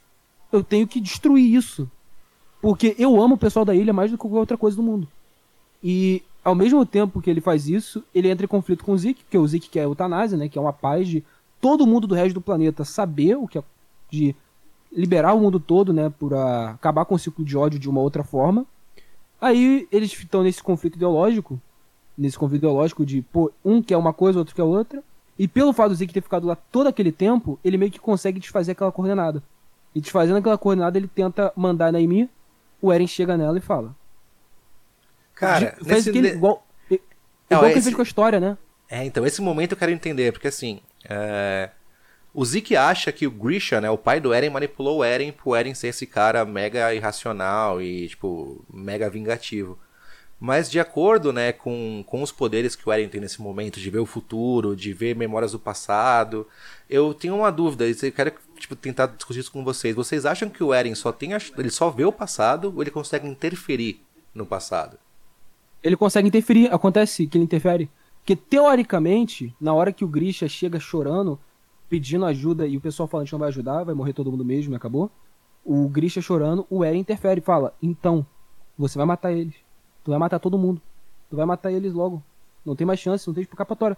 Aí o Grisha mata, pega o poder e volta chorando, falando, Eren, era isso que tu queria? Tanto que isso faz sentido até nele quando era criança, porque ele, quando era criança, o Eren do futuro manda mensagem pra ele. Ele não entende exatamente o que que é ainda. Por isso, até que você pode até colocar, né? A parada dele lutar, lutar, lutar, lutar, lutar.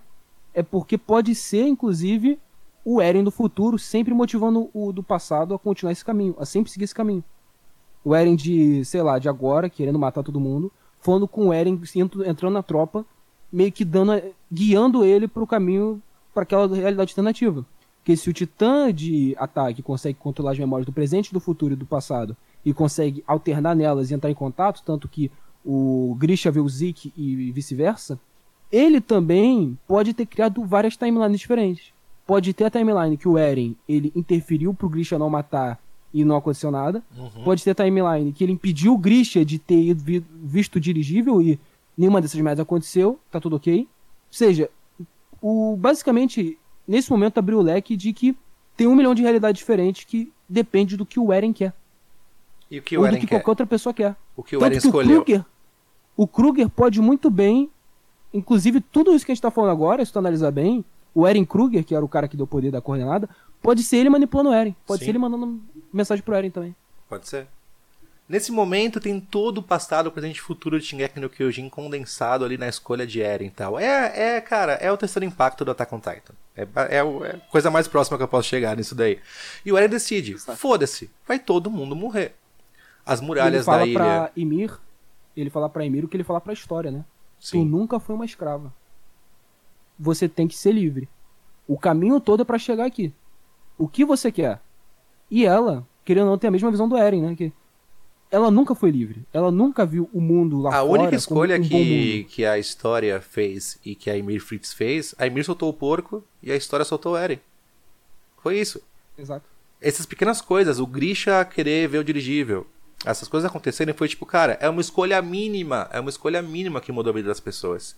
Então, toda essa história de, de liberdade, todo esse ideal de liberdade do Eren, eu acho que foi muito bem construído até aqui. E, cara, é- a- o pre- o preço da liberdade é matar o, resto do mundo. Beleza, Eren. É o que você quer, você tem o poder pra isso. Faça. Apenas faça. E aí vem toda a discussão, tipo, de ai, genocídio é certo ou errado, blá blá blá, que é a discussão rasa da parada, entendeu? Eu acho que a grande grandiosidade da, da questão do Eren, do personagem do Eren Yeager pra mim é essa, entendeu? Você passar a É, vida sendo e, gado. e essa outra porra. questão aí, ô Loen, é o seguinte. Pessoal, eu sei que você comparou a Gabi com o Eren, porém essa comparação ela sim existe e eu vejo que o Isayama ele teve essa intenção. Porém, a gente viu tudo pela perspectiva do Eren. A gente viu no, cento e poucos capítulos pela visão do Eren, pela visão de Parades. A gente viu pela visão da Gabi três, quatro capítulos. Ou seja, pra gente entender a magnitude de começar esse de- até pra começar esse debate de genocídio é certo e errado e tudo mais, pela visão que a gente tem no mangá não faz sentido, porque a gente acompanhou o Eren durante quase 10 anos, enquanto a Gabi a gente acompanhou por Seis meses, Três sei lá, meses. É, é isso aí. é, então, essa, essa questão aí é tão rasa dentro até na própria proposta do, do mangá. Com não faz muito certeza. sentido. Com certeza. Aí beleza, mano. Começamos aí ao, ao pisoteamento total de todas as raças da Terra, tá? Saem, sei lá, quantos milhões de titãs colossais de dentro das muralhas de Parades, eles começam a esmagar o mundo inteiro. Nessa situação, o que acontece? O povo de Parades tá salvo. A gente tá salvo, a gente vai matar o resto do mundo mas tipo, a gente tá de boa. A gente tá de boa, é isso aí. Nesse momento, os Jägeristas querem de todas as formas impedir que os outros titãs e as outras pessoas ali da, da Ilha de Parades tentam impedir o Eren, que os caras estão tentando parar com o, com, com o fim do mundo. E Junta o grupo de pessoas que mais se odeia, né? Junta o pessoal, os guerreiros de Marley, o- quem sobrou da tropa de exploração, e esse pessoal, lembrando, tem briga interna entre eles, os, os lacaios do Zack, que já estão desiludidos e querem salvar o que sobrou da terra deles que foi anexada por Marley, e tá todo mundo brigando em um conflito merda entre todo mundo lá, mas ao mesmo tempo que tem todo esse conflito, eles têm um objetivo. Todo mundo se odeia. Chegou a Range e falou, cara, não faz diferença nenhuma. A gente faz, se a gente ficar brigando aqui, não vai fazer diferença, porque toda a vida de vocês, todos os amigos vão morrer. Então, deixa a diferença de lado, e essa aqui é a última batalha. Tu analisar bem, nesses últimos capítulos que mostrou, é uma batalha suicida. sim. Não tem o que eles fazerem. Então, atualmente, né, todas as forças humanas ali estão tão meio que juntas num, num continente ali. Eles estão tentando impedir o Eren, tá? Então, o ataque ele junta, né, esse ataque final ao Eren, ele junta os dois lados que mais se odiaram nessa guerra, né? Então a gente tem do mesmo lado a Anne, lembra da Titã, a Titã Fêmea? Quando o Eren quebrou as muralhas, ele também quebrou o cristal da Anne. A Anne chega a conversar com, né, com o Armin e tal, chega a conversar com o pessoal que ela não quer mais lutar. Então, num grupo fica a embaixadora lá do, da Ásia, a Anne, Falco e Gabi. No outro grupo nós temos a Range, o Levi, todo fudido, sem dedo, todo cagado. Rainer, a Connie, a Mikasa, né? Que ela tem essa, agora essa, essa noção que a única forma de parar o Eren é matando o Eren. E ela não quer matar o Eren. Ela não fez tudo isso pelo Eren pra ter que dar o golpe final nele. A gente vai falar um pouco mais sobre isso no final do podcast. E, cara, eles começam a, a se movimentar. Nesse meio tempo, como o nosso amigo Falco, ele tomou um pouco do fluido espinhal do Zeke, ele começa a ter umas visão meio louca, de uns pássaros, de uns bagulho voando tal. Ele chega a se tornar o Titã Mandíbula pela primeira vez, porque eles têm que impedir que um barco, que é a última, o último barco da humanidade, o último avião, seja destruído, enquanto os Jägeristas estão brigando, bababá. Então, o status atual da parada, tá? Como estamos, tá? O Eren é um, um titã gigantesco, cheio de osso. Ele é Uma uma mutueira gigante. Exato. Ele consegue gerar dos seus ossos, graças ao poder da Ymir, titãs infinitos. Então, assim, ele toma aqui um martelo de guerra, toma aqui um colossal, toma aqui uma porra toda. O... Eles têm que enfrentar milhares de, de titãs. O mundo não tem mais como ser salvo, o mundo vai acabar. E eles estão tentando explodir a cabeça do titã do Eren, o titã original, pra tentar ver se, se resolve essa parada ou não. Ou se no mínimo separa ele do Zeke. Porque o Zeke tá em outra parte, né? Outro compartimento. Se separar os dois, que ele só pode criar outros titãs e controlar por causa do Zeke. Que o Zeke, nesse caso, inverteu o Zeke a chave. Então, se separar o Zeke do Eren, ele vai conseguir fazer. Eles vão conseguir parar o Eren sem matar ele. Então, eles também estão nessa perspectiva. Nesse momento, né, um dos grandes trunfos da humanidade é o Armin e o seu titã colossal, porque ele explodir uma bomba nuclear na cabeça do, do Eren ali vai dar um dano foda. Tipo, é a arma que a gente tem, tá?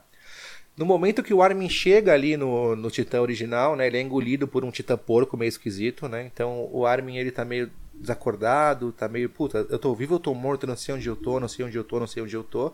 E ele acorda, ele começa a falar com o Zeke. Então ele fala: "Ô amigo do Eren, beleza? Você também foi devorado pela Emir." E aí, cara, nesse rolo todo, o que eu acho que vai acontecer, tá? Vamos começar a especular, meu amigo 6K. Minha visão, tá? Diga. Na minha visão, é... o Falco e o Armin são os verdadeiros heróis. Porque apesar de todos os pesares, você nunca vê o, o Armin matando ninguém com prazer. Mesmo quando ele matou 30 mil soldados ali na, na costa marinha de Marley, ele fez isso e ficou na bad. Ele, ele sabe tipo, o quanto a, a guerra é, é, é a única opção dele ele quer outra escolha. E a mesma coisa do Falco, cara. O Falco, e para mim, ele é, o, ele é o Armin da Gabi, sabe? A Gabi é o Eren, o Falco é o Armin. Eu acho que nenhum dos dois pode fazer algum tipo de diferença, cara. E eu acho que Mikasa vai ter que dar a facada no Eren, cara. Eu acho que é isso. Eu acho que vai ter dois. Eu acho que tem duas formas de como acabar isso aí. Porque se- for o final trágico, o final terrível que o Isayama falou, eles matam Eren, os titãs ficam sem controle nenhum, ou seja, ou A, eles adormecem, ou B, eles ficam 100 mil titãs irracionais pisoteando tudo. Aí dá merda porque eles pisoteam paradas também. Tem essa possibilidade. A segunda, que de alguma forma o Armin, como ele tá lá no, nos caminhos, ele tenta de algum jeito que eu não sei convencer o Eren, que é quase impossível, pelo menos não- tem que ter um bom argumento, né, nesse caso Sim. aí, muito forte. E o Eren para e usa o que ele já fez pra fazer meio que um acordo ou alguma coisa do gênero. Ou terceira, mata o Eren, ou mata o Eren, o Eren desiste, ou, ou pode outra coisa acontecer, né? Que como são dois mil anos de stand de ataque, alguma coisa assim, e todo mundo se inter- interliga, pode nem ser o Armin que vai convencer o Eren. Pode ser os dois mil anos, algum dos titãs de ataque do passado ou do futuro, falar com o Eren.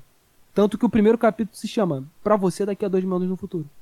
Ou seja, independente do que vai acontecer, pode acontecer igual o Evangelion, que é um rebuild. É um rebuild. Sempre vai ter novas novas continuidades, sempre vai ter novos, no- novos caminhos Sabe uma coisa que me, que me deixa muito confiante nessa teoria sua, 6K? É, nessa confusão toda, né, o, o Eren tentou falar com a História, o que queria fazer. Ela falou, História, é o seguinte, ó, vou matar todo mundo, beleza? Ela, não, você não pode fazer isso. Falou, cara, se for muito difícil pra você, eu apago a sua memória, fica suave. Você não precisa sofrer a, dor de saber o que eu vou fazer. E a História tá grávida, né? E a História tá grávida de quem? É meu dele, claramente, né? Então, Não eu é acho... peãozão, não. Eu acho que o Eren, ele vai se sacrificar pra meter um filho na história. E aí, esse moleque que vai nascer pode ser a chave que vai impedir o Eren de matar todo mundo. Exatamente, é isso que eu falei no caso, que é. Porque o filho é claramente do Eren, né?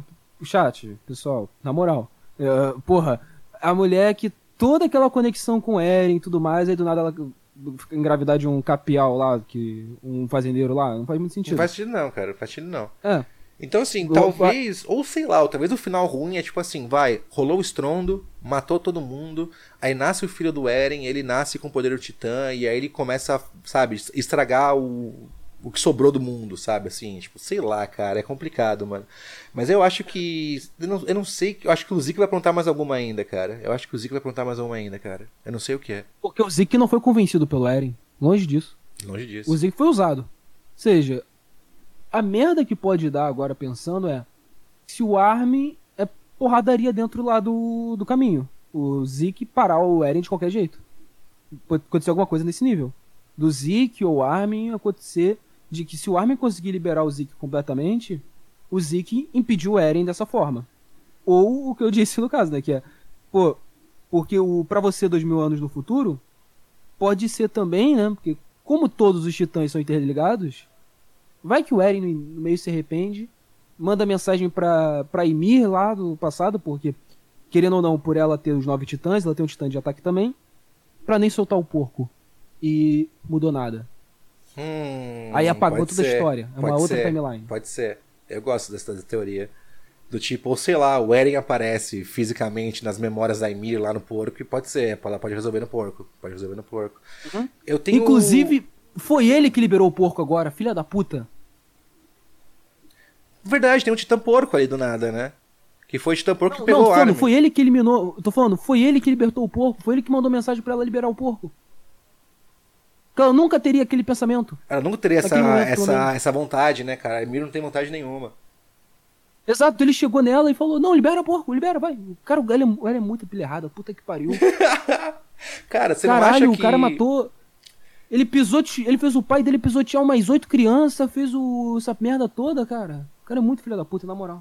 Mas você não Por acha isso que eu que, que o, talvez o Levi seja o- matando o macaco, ele acha o macaco? Eu não, cara, eu não acho que o Levi, tipo, ele já tá se questionando, tipo, pô, minha missão aqui foi só levar esse moleque pra praia, é isso? Não vou conseguir cumprir sua última missão, ô, ô Irving? Então eu acho que, mano, o, eu acho que o Zeke, se, se, se conseguirem tirar o Zeke, vai ser o Levi, velho. Tem que ser o Levi, mano. Não é possível que o cara guardou o cara todo fudido, sem dedo, todo cagado, mano. Olha, porque senão ia ser muito zoado o Levi. Que tem que tirar o Zeke de alguma forma, porque senão ia ser muito zoado ele fazer igual o Shadow of Colossus, sabe? Só com dois dedinhos, uma faquinha, indo lá pelo, pe- sabe, faz- tentando cortar o osso do Eren pra matar o porra do bicho. Também tem isso. Não, ele tinha, ele tinha que ser mordendo o pescoço do macaco, assim, tinha que ser no dente, mano. Tinha que ser no dente. Nem, nem espada eu quero, tem que arrancar no dente, mano. Pelo amor de Deus. Cara tem que ir na porrada. Cara, o, o, o, o moleque paraplégico caindo na porrada com o macaco, mano. É isso que eu quero ver. É esse entretenimento, amigo, esse entretenimento. Então, cara, me É. preocupa duas coisas desse final, tá? É, eu acho que pelos fina, pe- pela o anime, tá? Pelo encerramento do anime que dá muito foco no Falco, muito mesmo. E aí mostra os caminhos, né? Mostra o voo, o único titã que voa. Será que as verdadeiras asas da liberdade não são as asas do Falco? E a puta que pariu. Então eu acho que não, a gente não pode descartar o Falco nessa situação. Eu acho que ele vai, vai fazer alguma coisa. E, puta, mano, a Gabi tá viva ainda me incomoda, velho. Porque não virou titã, Agora eu acabei de pensar. Lembra que você falou de. Gabi, eu achei que eu sonhei que eu tava no Titã fazendo isso, isso, isso. Uhum. O próximo que vai pegar a coordenada é o Falco. Eu aposto aqui. Eu aposto aqui no chat. Tem quantas pessoas aí vendo? Todo mundo que tá vendo essa merda. Se não for o Falco vai pegar a coordenada, pode me cobrar.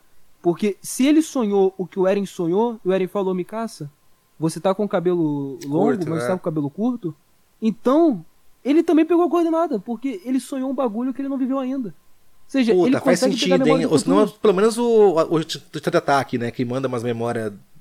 Exato, pelo menos ele pega o stand de ataque de alguma forma. Porra. Pode ser, cara, pode ser. Pode bem ser. Podem me cobrar se eu estiver errado. Se eu estiver errado, podem me cobrar. Mas, caraca. Pode ser o Falco mesmo. O Falco pode resolver a parada. Porque, teoricamente, a memória, né? Pode não ser o Falco de agora, agora. Pode ser o Falco daqui a. Sim, o foco O do foco- futuro, né? É, o Falco, o Falco daqui a 20 minutos. Não sei. Falado com o Eren, ou alguma forma assim. Então, eu, porque eu vejo que, como o Eren falou pro Armin, e falou pra todo mundo lá, não tem jeito de vocês me convencerem. Não tem nada que vocês possam fazer pra me convencer. Não tem nada que a Mikasa, não tem nada que o Armin, não tem nada que o Levi, não tem nada que nenhum de vocês possa fazer. Todo mundo junto, que me botar numa mesa, trancado, sentado, acorrentado, vocês não vão conseguir me fazer mudar de ideia. Ó, Ou eu vou- seja- eu vou seguir a minha, minha teoria de que tipo, a Gabi é o Eren e o Falco é o Armin. No começo do Attack on Titan, quem é a única pessoa que o Eren ouvia? O Armin. O Armin. Quem que é a pessoa que eu acho que ele vai ouvir agora? É o. É o. É o Armin 2, sabe assim? É o Armin do futuro. Pode ser o Falco, mano, porque o. O, o Armin ele já matou gente, ele já, ele já se sujou igual o, o Eren. O Eren já não vê o, o Arlet como uma pessoa superior, ele vê ele de, de baixo pra cima, sabe? Ele sabe que ele é tão podre quanto ele, mas o Falco ainda não tem isso, cara. O Falco só sofreu. E talvez até Emir consiga ouvir mais uma pessoa que só sofreu como ela do que realmente um, Eren, um Armin da vida, sabe? Sim, então a chave de tudo, tudo é o Falco. Ou seja, vou botar minha mão no fogo pelo Falco aqui. Bota também? Bota. Eu acho que é o Falco. Beleza. Eu acho que é o Falco. Falco vai resolver essa merda. Ai, Cara. cara. que podcast gostoso! Vai se fuder! A gente falou três horas, a gente quer que no Kyojin! Ah, obrigado! Cara, e passou rápido. E eu vou falar, cara, é, qua- é o poder dos sonhos, família. É o poder dos sonhos, pô. Comecei meu podcast dois anos atrás vendo esse careca maldito aí. E agora eu tô aqui contigo, mano. Não, cara, mano, muito, muito, muito, muito, muito, muito obrigado a vocês, cara. Eu sempre quis fazer um episódio sobre Shingeki no Kyojin Attack on Titan. A gente pegou foda aí o hype da parada. Vamos gravar um de meia hora, depois que terminar, pra gente comparar as teorias, fechado? Fechado, fechado. Então vamos lá, cara. Eu acho que o Levi mata o macaco, o Falco resolve a merda toda. Eu acho que a Gabi não se torna um, um Eren por completo, porque ela vai ver o, o- o destino ruim que ela vai passar. Eu acho que morre todo mundo, o Rainer salva alguém importante pra ele, talvez o Falco, não sei. Eu acho que seria um, um bom caminho pra ele, assim. Eu, tipo, ele pediu pra, pro Falco salvar a Gabi, e ele vai lá e salva a Gabi, sabe? Assim, tipo, ele vai ter um- um- uma redenção bem boa, porque o Rainer é um puta de um personagem. E o Bertoldi eu acho que vai ter alguma parte importante porque ele apareceu nos caminhos com o Armin, assim. Então, sei lá, vamos ver, meu amigo. E você, das contas finais aí, meu parceiro? Então, eu acho que o Falco vai resolver. Eu não acho que o Rainer vai salvar o Falco, mas eu acho que o Rainer vai se sacrificar de alguma forma pra fazer ele ser a ponte pra falar com o Eren de alguma forma. Não sei exatamente como, mas ele vai ser a ponte pra isso. O pessoal tropa de exploração, eu não acho que vai todo mundo morrer. Mas eu acho que, exemplo, o Levi. Como a Range já morreu, o Levi não tem motivo mais pra viver, viver. A última missão dele é pegar aqui o do macaco. Então acho que Sim. ele vai matar o.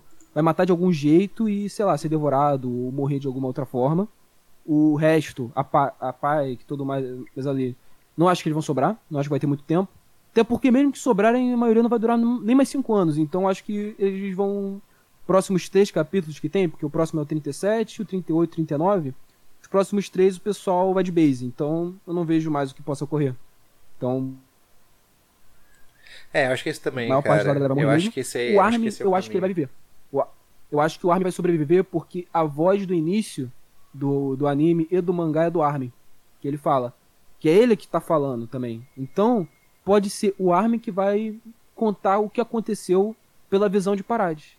Pode ser. Então, o. é, porque o ele pegou o Falco livro e resolve- tal, essa, ele escreve um livro pro, pro futuro, sabe? Assim, eu acho que combina com Sim. o Armin.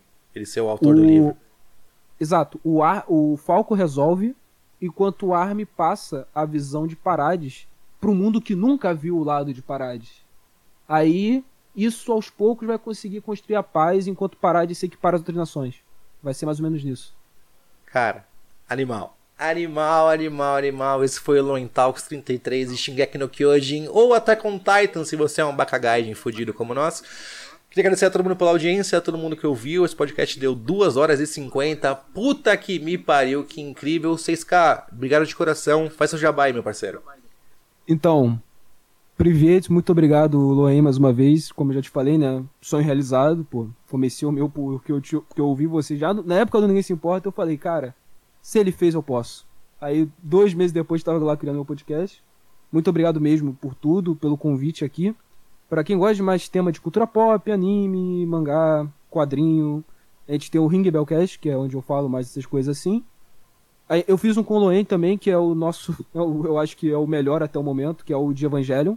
Que aquele ali também foi outro que ficou foda, mano. Ficou, ficou bom, ficou bom. A gente tem que fazer mais de cultura pop junto, a gente combina muito pra conversar, meu amigo 6K. Sim, mano, ficou bom, ficou bom. É só, é só chamar. Só chamar agora, que, pô, só trabalho de noite, só trabalho de madrugada, então a tarde assim agora tá bem pra mim. E só vamos, cara.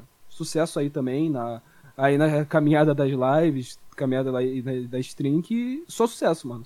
Tudo nosso. É isso, Pouco amigos. a Muito obrigado a todo mundo que ouviu. Me ajuda, apoia.se barra Loentalks. Eu vivo disso agora, eu vou passar fome. Me ajuda, pelo amor de Deus, eu tenho muita depressão profunda.